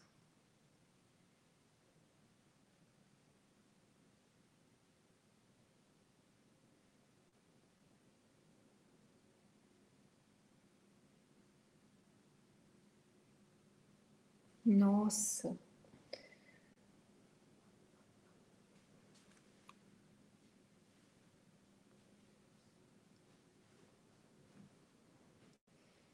É isso, porque nesse movimento que a gente tenta fazer, eu primeiro dou realidade para o corpo, e é como se eu precisasse, então, já que ele é real, levar ele para a verdade. e aí não, é, não dá, porque ele não é real, né? O, o aprendizado, ele não é o aprendiz. E aí o que Jesus está falando é, eu preciso levar, uau, a ideia de corpo, né? Por isso que o corpo é facilmente levado a se alinhar com a mente que aprendeu a ver ele, a ver além dele, em direção à luz. Eu preciso trazer nesse ponto de encontro, né, essa ideia de corpo para eu conseguir alinhar com a mente, entender que está tudo na mente. Né?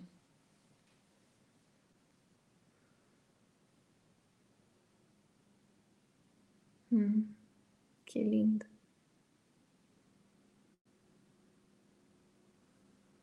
Amém. Que Ele possa continuar nos ensinando a fazer isso. Eu acho que tem a ver com. Tá me vendo aqui, né? Que tem a ver com a oração que eu compartilhei, né? De talk the talk, walk the walk and be the walk. Do ser, né? A verdade. Que é onde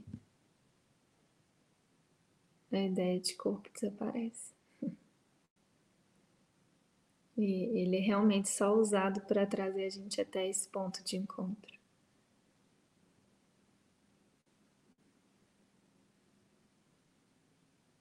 Por isso que é facilmente levado para se alinhar com a mente que aprendeu a ver além dele em direção à luz.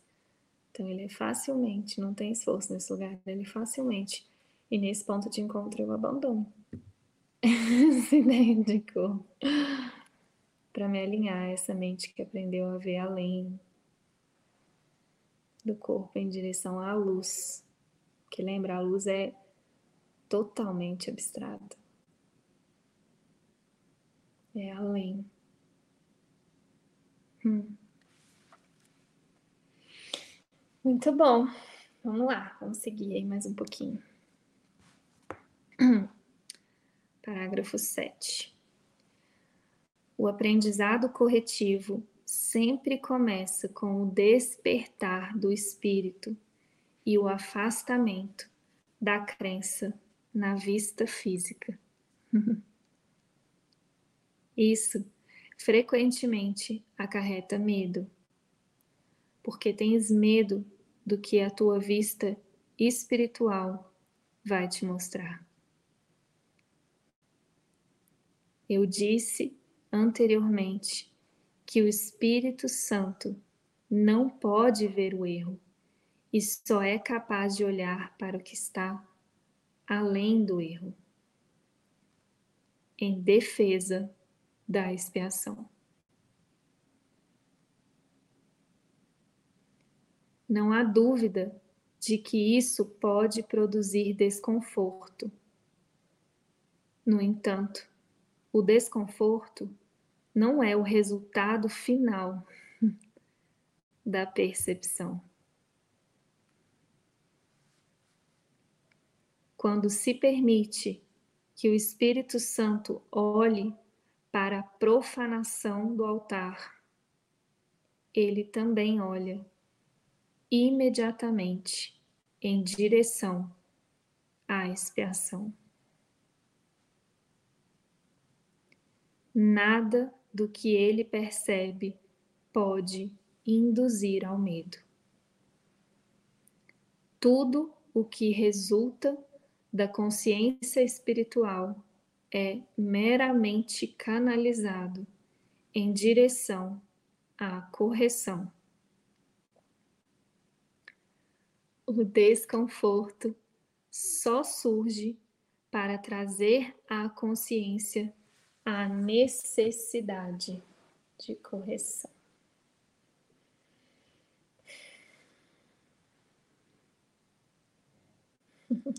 Nossa, eu amo essa parte. Gente, isso aqui é um aprendizado tão base para a gente conseguir praticar os princípios desse curso, mas tão base que assim, ó, nem sei dizer. Porque e Jesus é muito amoroso em nos entregar isso bem no início do curso mesmo, né? De cara ele já chega falando do desconforto. Porque é uma fase mesmo da cura, né? É o que ele falou, não é o, o desconforto, não é o resultado final da percepção, mas a gente vai passar por ele. Porque, lembra, ele está contando para a gente, tem na nossa mente um medo da liberação, né? Tem um medo da liberação do medo na nossa mente. E então é óbvio que eu vou experimentar desconforto quando eu vou em direção a essa cura.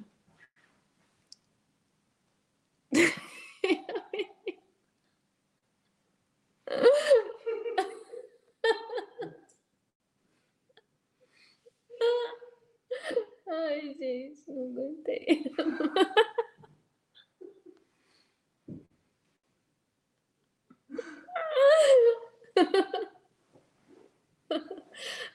Ai. hum.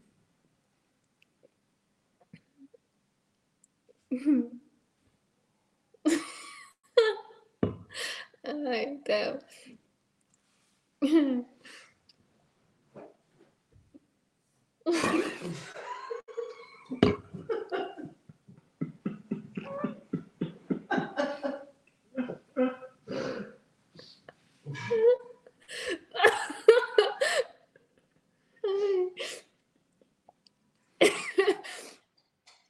Ai, meu Deus. Olha Jesus trazendo a alegria, né? A gente fala.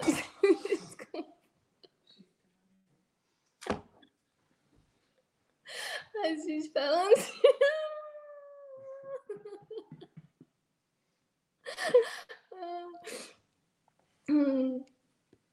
Nossa, não sei se eu vou.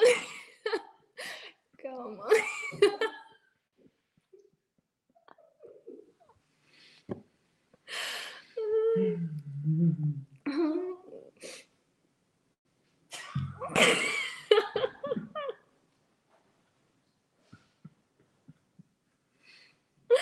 Ai, gente. Ainda bem que. Ainda bem que o desconforto é nossa amiga. Ainda bem que o desconforto é nossa amiga. Ai, obrigada. Porque é muita demonstração mesmo disso. Ai, vamos lá, porque ele está trazendo mesmo a prática ao vivo. Ai, é muito engraçado. Ai, do que a gente está falando aqui. Uhum.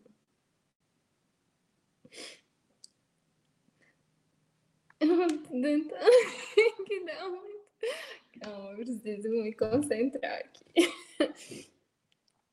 Que doido. Eu falando, desconforto só surge para trazer a consciência a necessidade de correção. E aí eu falando, indo profundo na mente de refeição. A parte começa a roncar. A gente aqui nessa comunidade não tem pensamentos privados, nada é privado ou particular, viu? É tudo junto, adoro. E eu esticando. E aí, só comecei a absorver o desconforto. Eu esticando. O desconforto. A mim começou a ficar absolutamente desconfortável. E queria alcançar ela do outro lado do sofá, mas não dava. E aí, olha só que louco. Porque ela parou e falou: o que, que eu faço com medo de gerar mais desconforto? Eu falei, meu Deus. Ai, gente, é isso. Olha, Jesus trazendo, trazendo alegria, né? Para a gente aprender a olhar para esses desconfortos. Porque, e é isso. Nossa, é exatamente essa lição, assim, ó. E, e a gente vai realmente aprendendo isso né? É, ultimamente eu tenho vivido umas curas tão profundas e tão alegres que eu tô assim, Jesus, uau, é isso. E é isso, porque acho que essa é a grande mudança que agora, né, nessa, nessa sessão que a gente está recebendo, porque ele está lembrando a gente, né, desse medo, da liberação do medo, né? E, e ao mesmo tempo, olha que lindo esse presente que ele está dando mesmo para a gente, né? De como que a gente vai vencer esse medo? Com alegria mesmo, assim, sabe? Junto, com transparência, com, é, com tudo que ele ensina a gente aqui. Então a gente não pode ter medo do desconforto. a gente tem que aprender a rir dele, né? E ele, tá, ele vai ensinando isso para a gente mesmo, assim, né? Na, toda a prática de da gente aprender a ser aprendizes felizes, né? Aprendizes felizes é muito nesse lugar, é tipo, opa, aqui tem algum desconforto, eu não tô 100% em paz. E, e, e a gente vai criando essa coragem de encarar esse desconforto, né? Expor esse desconforto, olhar né? Por um momento eu fiquei aqui, não, não, não deixa. Aí meu e-mail foi, ah, vai ficar mais alto, vai ser Aí amei foi. Então, e aí não dá, a gente não consegue mais deixar passar despercebido. E ele não quer, tem, tem um lembrete do amor que fala sobre isso, não deixe nenhum desconforto passar despercebido. Né? E, e ele vem da prática da lição, né? Que Jesus ensina para a gente: não há pequenos transtornos, todos eles perturbam do mesmo modo a paz da sua mente. Então a gente aprender a fazer as pazes mesmo com esses desconfortos e falar: beleza, você só tá, você, você tá aí porque tem alguma necessidade de correção, alguma necessidade de cura, né? E aceitar esse movimento é, deixa, as, deixa as coisas mais leves, né? Ver o desconforto desse jeito realmente traz a leveza e a alegria que a gente precisa para atravessá-lo.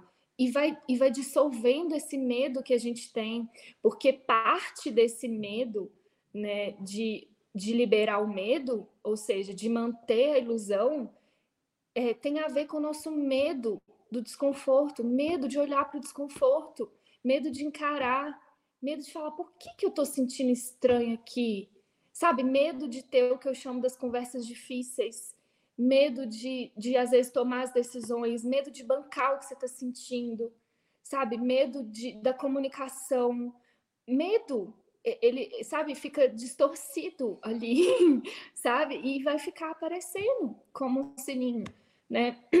Eu, eu, eu costumo falar muito, assim, que o desconforto, né, a culpa, é, a gente tá, se a gente está conseguindo perceber o desconforto, se a gente está conseguindo perceber, porque algumas vezes a gente não, não nem está conseguindo perceber, né? Você fica empurrando ele ali, você esconde ele, aí você vai se distrair, aí, você, você, aí cada um tem um mecanismo de defesa, né? Às vezes a pessoa mente, às vezes a pessoa é, vai se distrair, às vezes a pessoa tem várias formas né, de evitar esse desconforto, que na verdade são formas para manter o medo na mente. É, e à medida que eu vou é, querendo ver isso, né, eu não, eu não vou eu não vou conseguindo mais fazer isso, sabe? Porque gente, isso vai realmente mudando a nossa mente, vai mudando a nossa mente, vai mudando o nosso coração. É, tipo, eu não quero deixar passar isso, porque está me contando, tá, é um alerta, é um alarme aqui, ó, olha para cá, né? Olha aqui, tem alguma coisa aqui, tem alguma coisa aqui, vê, vem cá ver, sabe? Tira esse medo da frente e vai ver. E a coisa mais linda que acontece que é o que está na música, né? Tá tudo bem. A música Tá Tudo Bem fala sobre isso, né? Que é esse compromisso de não esconder nada, de não deixar nada despercebido, de não deixar nada escondido, de não deixar nada mal falado, sabe? É... Isso, obscuro, secreto, escondido, sabe? Tem que ter um compromisso mesmo é, nosso com isso. E aí o que vai acontecendo é o que a música fala. Essa música ela tem uma saída mesmo para isso, que é a, eu nem sei se vou conseguir cantar, eu ri tanto que eu tô tipo... A cada sombra que entrego para a luz, me afasto do ego e me aproximo de Jesus. É isso que vai acontecer na nossa mente. A cada sombra, né? A cada movimento desse que eu vou fazendo, a cada é, passo que eu dou em direção é, a esse desconforto, né, olhar, encarar ele, isso vai me afastando do ego e vai me aproximando de Jesus, né? Ou seja, vai me afastando da ilusão e vai me aproximando da verdade. Mas precisa disso, assim, precisa desse nosso compromisso interno, sabe? De não deixar nada escondido, não deixar nada privado, não deixar passar nada, ter coragem de sentir o que for. E às vezes vai ser estranho, vai ser vai parecer doido, vai parecer fora de contexto, né? Quantas vezes eu lembro no início quando eu estava treinando isso e eu firme ali nesse compromisso, a música nasceu desse compromisso, eu não vou esconder nada de mim, né? Eu não vou, se eu tiver um sim é um sim, se eu tiver um não é um não, eu não vou esconder. E aí comecei a treinar muito isso. E o que começou a acontecer foi que o meu comportamento em algumas situações começou a ficar muito estranho. E o Gabriel, tadinho, o Gabriel tem que ter muita paciência comigo porque eu, eu, comecei a bancar isso. E aí ele começou a ficar com vergonha, ele tinha medo, né? Eu lembro que a gente teve uma situação, eh, quando a gente foi. É, é, a gente foi comprar uma coisa, assim, e, e aí teve uma, uma situação que eu me senti muito é, mal, mexeu comigo mesmo. E aí antes eu iria para casa, processava, não, não, não. E eu, e eu não, que no meio da loja, eu falei, é isso, eu tô sentindo isso agora e eu quero olhar para isso. Gente, mas ele ficou com uma vergonha. Eu falei, é aqui, é isso que eu tô sentindo agora, eu vou ser honesta com o que eu tô sentindo, sabe? E aí no final, depois ele viu a importância disso, sabe? Ele no final ainda falou, nossa, agora eu entendi. Tipo, eu senti vergonha e tal, mas agora eu entendi, né? Então, eu não tô falando pra vocês saírem fazendo isso, não. A gente tem que ser muito guiado mesmo, tá? Eu não, não, é, não, é, não é na forma isso. Vocês estão entendendo, né? É bem profundo isso que eu tô falando, é tipo vem dessa oração profunda e nesse lugar tudo é protegido, tanto que essa situação específica foi usada assim muito por Jesus mesmo, tanto para o vendedor quanto para a situação, para mim, para o Gabriel, foi muito perfeito ali, sabe? Foi realmente uma oportunidade de cura a partir dessa decisão, assim, ó, não vou esconder nada, tenho um desconforto aqui e eu vou ser transparente com isso, não vou agradar, não vou fingir que tá tudo bem, não vou dar uma de boazinha, não, é isso aqui que eu tô sentindo, sabe? E no início a gente vai ter que ter muita coragem, porque realmente não vai parecer às vezes bonito. Essa é a verdade. Né? O desconforto ele não é bonito. Né? A cura muitas vezes não é bonita. Então a gente precisa atravessar isso é, e, e, ficar firme ali na oração, né? Pelo milagre, pela cura, porque a forma pode parecer muitas vezes bagunçada, sabe? Até que a gente atravesse mesmo e experimente é, o milagre né, daquilo é a própria palavra, né? É desconfortável e pode ser intenso, né? Principalmente se o ego resistir, é desconfortável, mas é o nosso caminho para a cura. É o nosso caminho. Então, por isso que Jesus está trazendo isso. Ele está avisando, ó. Ele ainda falou que antes, como é que é?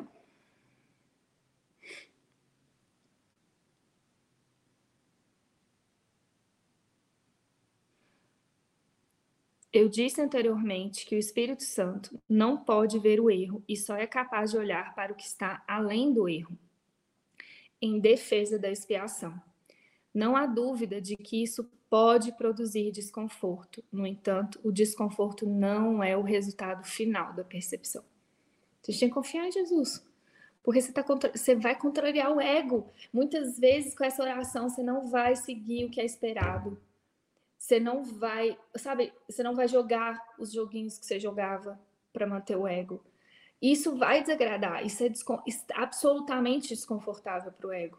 E você aprendendo a ter esse discernimento de falar, opa, entendi, eu vou ficar com esse desconforto, porque é isso que eu estou sentindo mesmo, sabe? E, e confiar que esse não é o fim do processo, esse é só realmente, faz parte, né? Só um passo é, é, é, digamos, é a travessia mesmo ali daquilo que você precisa atravessar para curar. Então tem que ter muita coragem de ficar ali com desconforto, conversar com ele, rir com ele, deixar ele trazer tudo que precisar, né, atravessar ele para que venha os milagres e venha a clareza. Bora. Vamos lá.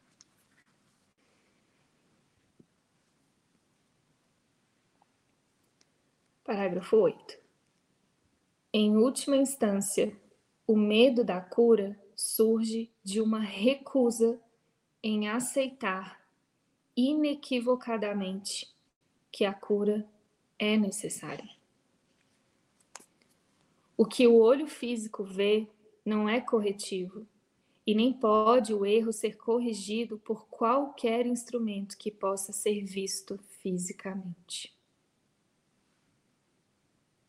Enquanto acreditas no que te diz a tua vista física, as tuas tentativas de correção estarão equivocadamente dirigidas. Hum. A visão real é obscurecida porque não pode suportar ver o teu próprio altar profanado. Ó, eu vou repetir essa parte porque isso é muito importante. É isso que o ego faz para distorcer a nossa visão, para que a gente não não encare esse desconforto. A visão real é obscurecida porque não podes suportar ver o teu próprio altar profanado. Mas, uma vez que o altar foi profanado, o teu estado venha a ser duplamente perigoso, a menos que seja, em itálico, percebido. Nossa, aqui tem realmente um passo a passo aqui da cura, né? Mesmo, né? Da saída do desconforto, porque é isso aqui, é não confiar no, no que o olho físico te conta, não confie em sua percepção, Confie no seu coração. Simbolicamente, o coração é, é essa visão espiritual, né? Que te leva além do que o físico, a história tá te contando. Gente, isso é prática. A gente está muito acostumado a dar realidade à história, a ficar nas histórias, sabe? A ficar no que o olho físico alcança mesmo. Então a gente precisa treinar mesmo a mente para ir além desse, dessa visão física, para alcançar mesmo o que está além, sabe? Ele fala: o que o olho físico vê não, não é corretivo e nem pode o erro ser corrigido por qualquer instrumento que possa ser visto fisicamente. Por quê? Porque a correção está sempre na mente. Por mais que às vezes. Eu vou, vou pegar um exemplo, vamos lá, para deixar bem prático. Sei lá, é, estou com dor de cabeça, um exemplo básico. Quem nunca teve dor de cabeça, né? Se você segue o mundo, o que o seu olho físico, o que seu olho físico, que na verdade considerando o corpo, né, percebe é dor de cabeça, né? Você tem você tem uma percepção física da dor de cabeça. Então aquilo é real, porque ela tá te contando, a cabeça está doendo, certo? Certo. né? Para quem tá ali com a mente equivocada, eu tô com dor de cabeça. E aí, logo, a solução para dor de cabeça é: vai tomar um remédio, vai tomar um banho, vai fazer um chá de ervas, ou vai tomar um fitoterápico, ou vai, sei lá, qual é a, solução física que, você acredita que vai curar aquela dor de cabeça. Beleza? Esse é o, o caminho normal que a gente aprendeu. Exemplo básico, dor de cabeça, que vale para qualquer outro é, exemplo da nossa vida. Né? Se eu acho que eu estou com problema de dinheiro, problema no meu relacionamento, problema no meu corpo, outro problema de saúde, sei lá, qualquer coisa física, né, que os nossos olhos estão ali nos contando, né, nos mostrando. Na prática espiritual, usar essas situações todas para a cura da mente, como seria? Eu estou percebendo uma dor de cabeça. Ok? Né? O corpo está me contando que tem uma dor de cabeça. O que que essa dor de cabeça está tá me contando sobre a minha mente? Quais ideias que estão ali? É outro treino. É outro treino. Nesse lugar eu me alinho com o Espírito Santo, porque é o que ele falou, e, é, antes quando ele falou que o Espírito Santo. Cadê?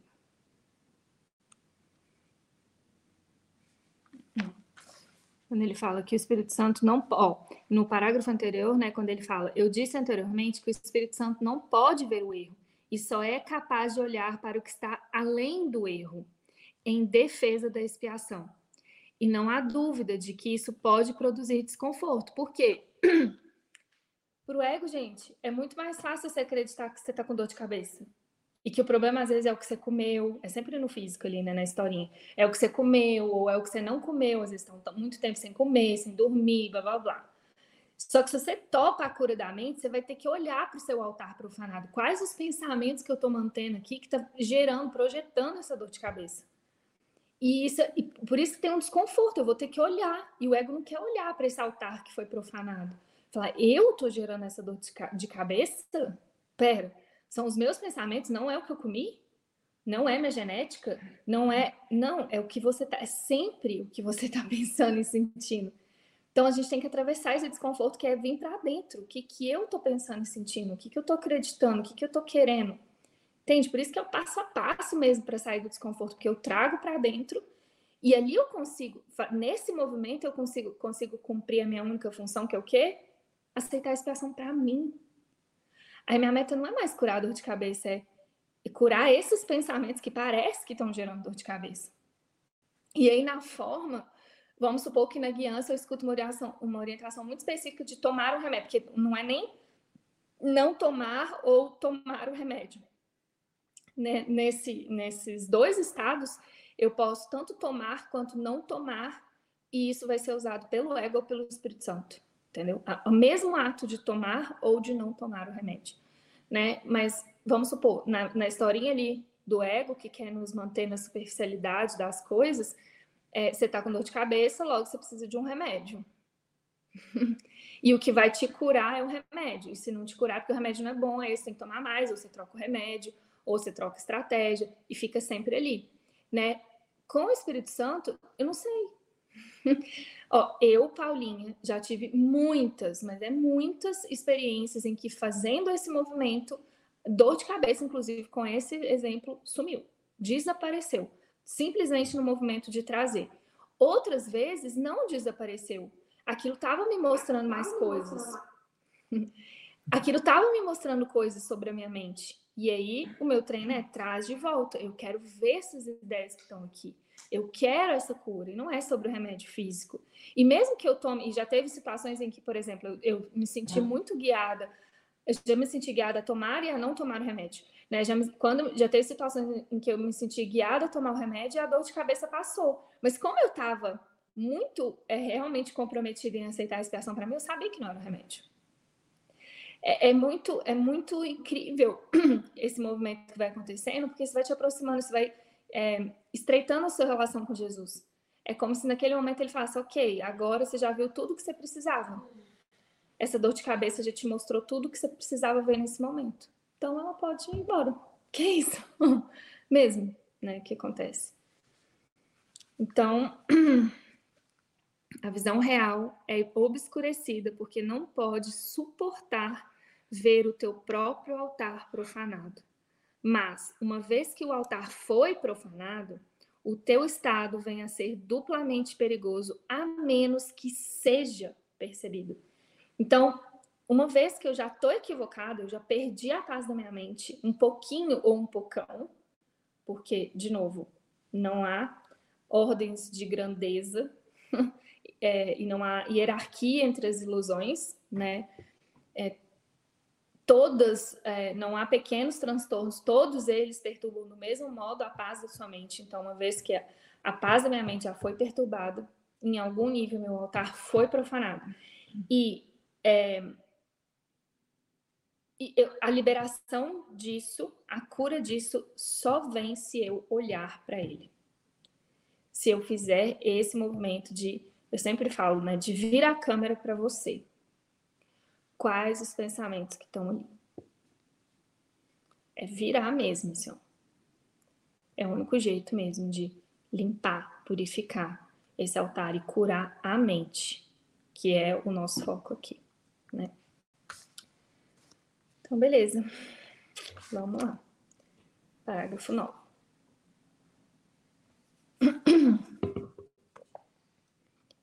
A cura é uma habilidade aí, totalmente treinável que a gente está aprendendo.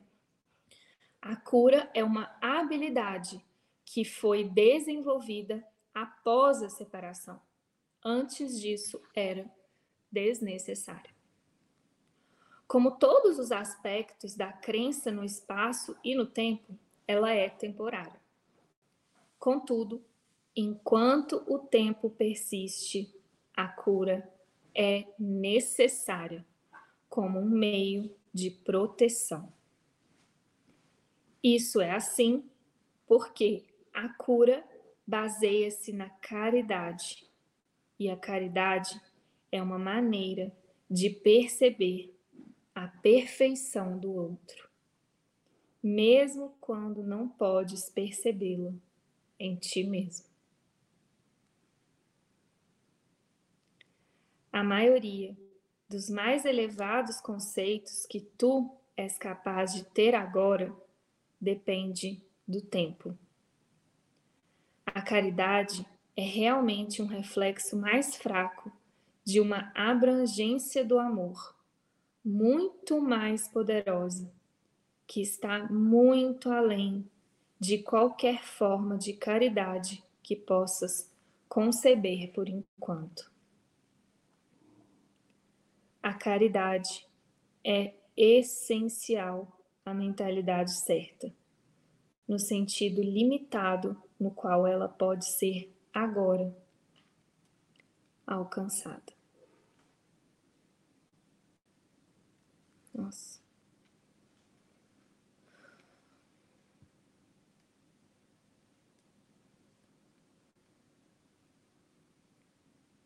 Gente, olha isso.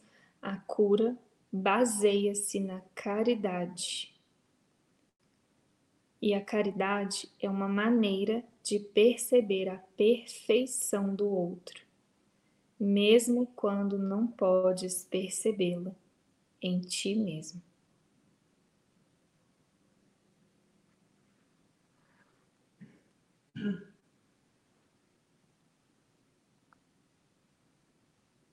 É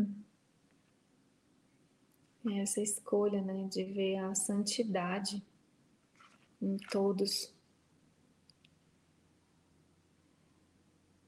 acima e além de tudo. Hum.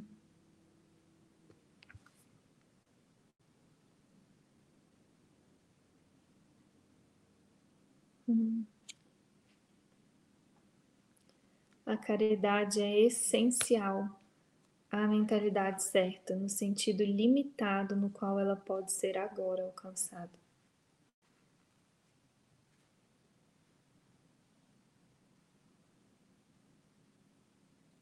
Nossa, gente, isso muda tudo, né?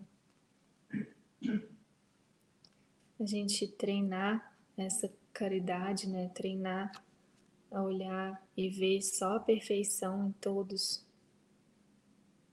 é uma proteção da mente certa. E o quanto a nossa mente está programada para o contrário, né? Nossa mente está automaticamente, totalmente programada a julgar, a separar, a perceber o erro. E, e Jesus está falando que a cura baseia na caridade, é eu negar esse erro mesmo e escolher ver a perfeição. Entende? Né? Eu acho que esse, ponto é tão importante porque nesse lugar que a gente consegue reconhecer que a gente precisa de ajuda, a gente precisa de cura. Nossa mente está totalmente programada a julgar. Totalmente. Então eu preciso de muita cura, porque na verdade a minha essência é expandir o amor. É o natural seria eu perceber só a perfeição em todos. Então minha mente deve estar muito doente e precisando muito de cura. Se isso não está acontecendo. Né? Nossa, isso é muito lindo. É, é, é o nosso. É humilde mesmo, assim, é o nosso reconhecimento. A gente precisa de ajuda. A gente precisa dessa cura. A mente está muito doente que pode ter esses pensamentos.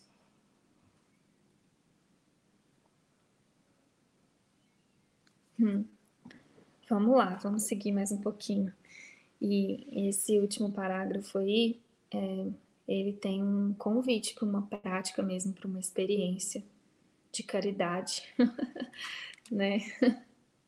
É a prática da caridade verdadeira, né?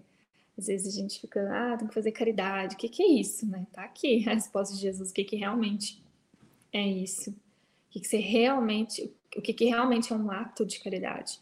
O que, que você pode realmente fazer para ajudar, né? para praticar essa caridade. Tá aí, próximo parágrafo. Vamos juntos aí nessa experiência, nessa jornada da caridade. A caridade é um modo de olhar para o outro como se ele já estivesse muito além de suas realizações fatuais no tempo como seu próprio pensamento é faltoso, ele não pode ver a expiação para si mesmo. Ou não teria nenhuma necessidade de caridade. A caridade que lhe é conferida é tanto uma admissão de que ele necessita de ajuda, quanto um reconhecimento de que vais, que vai aceitá-la. Essas duas percepções claramente implicam que uma dependência em relação ao tempo, fazendo com que seja evidente que a caridade ainda está dentro das limitações desse mundo. Eu disse anteriormente que só a revelação transcende o tempo. O milagre como uma expressão de caridade, só pode encurtá-la. Tem que ser compreendido, porém, que sempre que ofereces um milagre a um outro, estás encurtando o seu sofrimento e o teu. Isso corrige retroativamente assim como progressivamente. Hum. E de novo, ele trazendo aí essa desconstrução da nossa ideia de tempo. e de como que isso funciona, parece funcionar no tempo, né? Como que todo esse processo parece funcionar no tempo.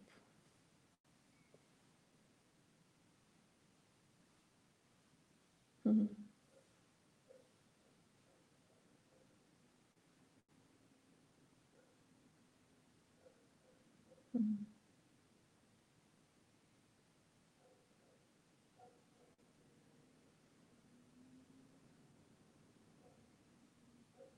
É isso. Hum. É, não me vem nada específico desse parágrafo aqui, não. Acho que só um convite de Jesus mesmo para a gente praticar essa caridade, praticar mesmo esse olhar que busca ver só a perfeição, né? que a gente possa se unir a Ele nesse momento que só Ele consegue nos guiar e nos oferecer essa experiência.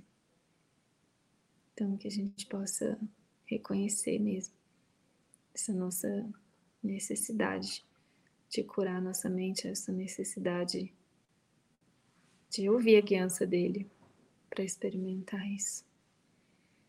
E assim a gente poder cumprir a nossa função como trabalhadores de milagres, que é só trazer tudo mesmo para dentro e aceitar a correção, aceitar a expiação para a gente.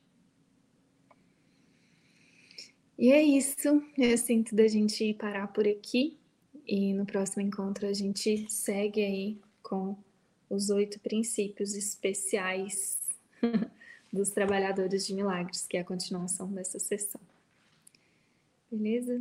Muito obrigada pelo seu sim de estar aqui recebendo, vivendo, experimentando tudo isso com a gente. E a gente se vê então no próximo encontro.